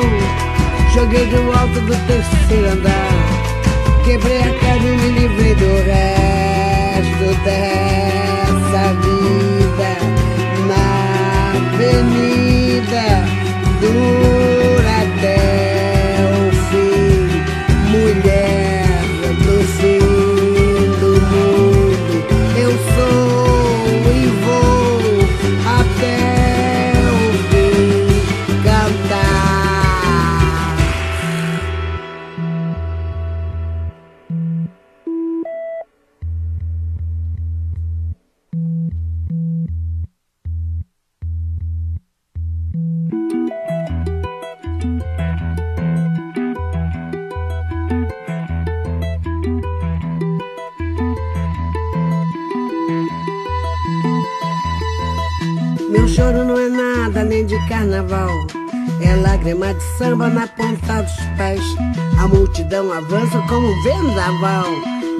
Na avenida que não sei qual é. Pirata e super-homem cantam o calor. Um peixe amarelo beija minha mão. As asas de um anjo soltas pelo chão. Na chuva de confetes deixo a minha dor. Na avenida deixei lá a pele preta e a minha voz na avenida deixei lá a minha fala, a minha opinião, casa, minha solidão. Joguei do alto do terceiro andar, quebrei a cara e me livrei do resto dessa vida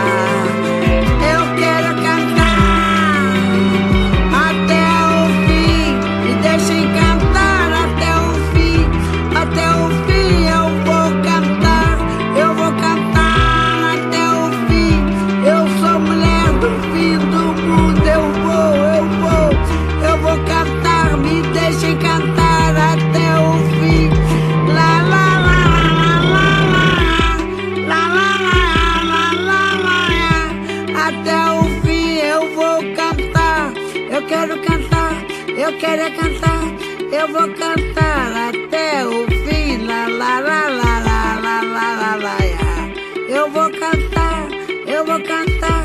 e deixem encantar até o fim. E deixem encantar até o fim. E deixem encantar, me deixem encantar até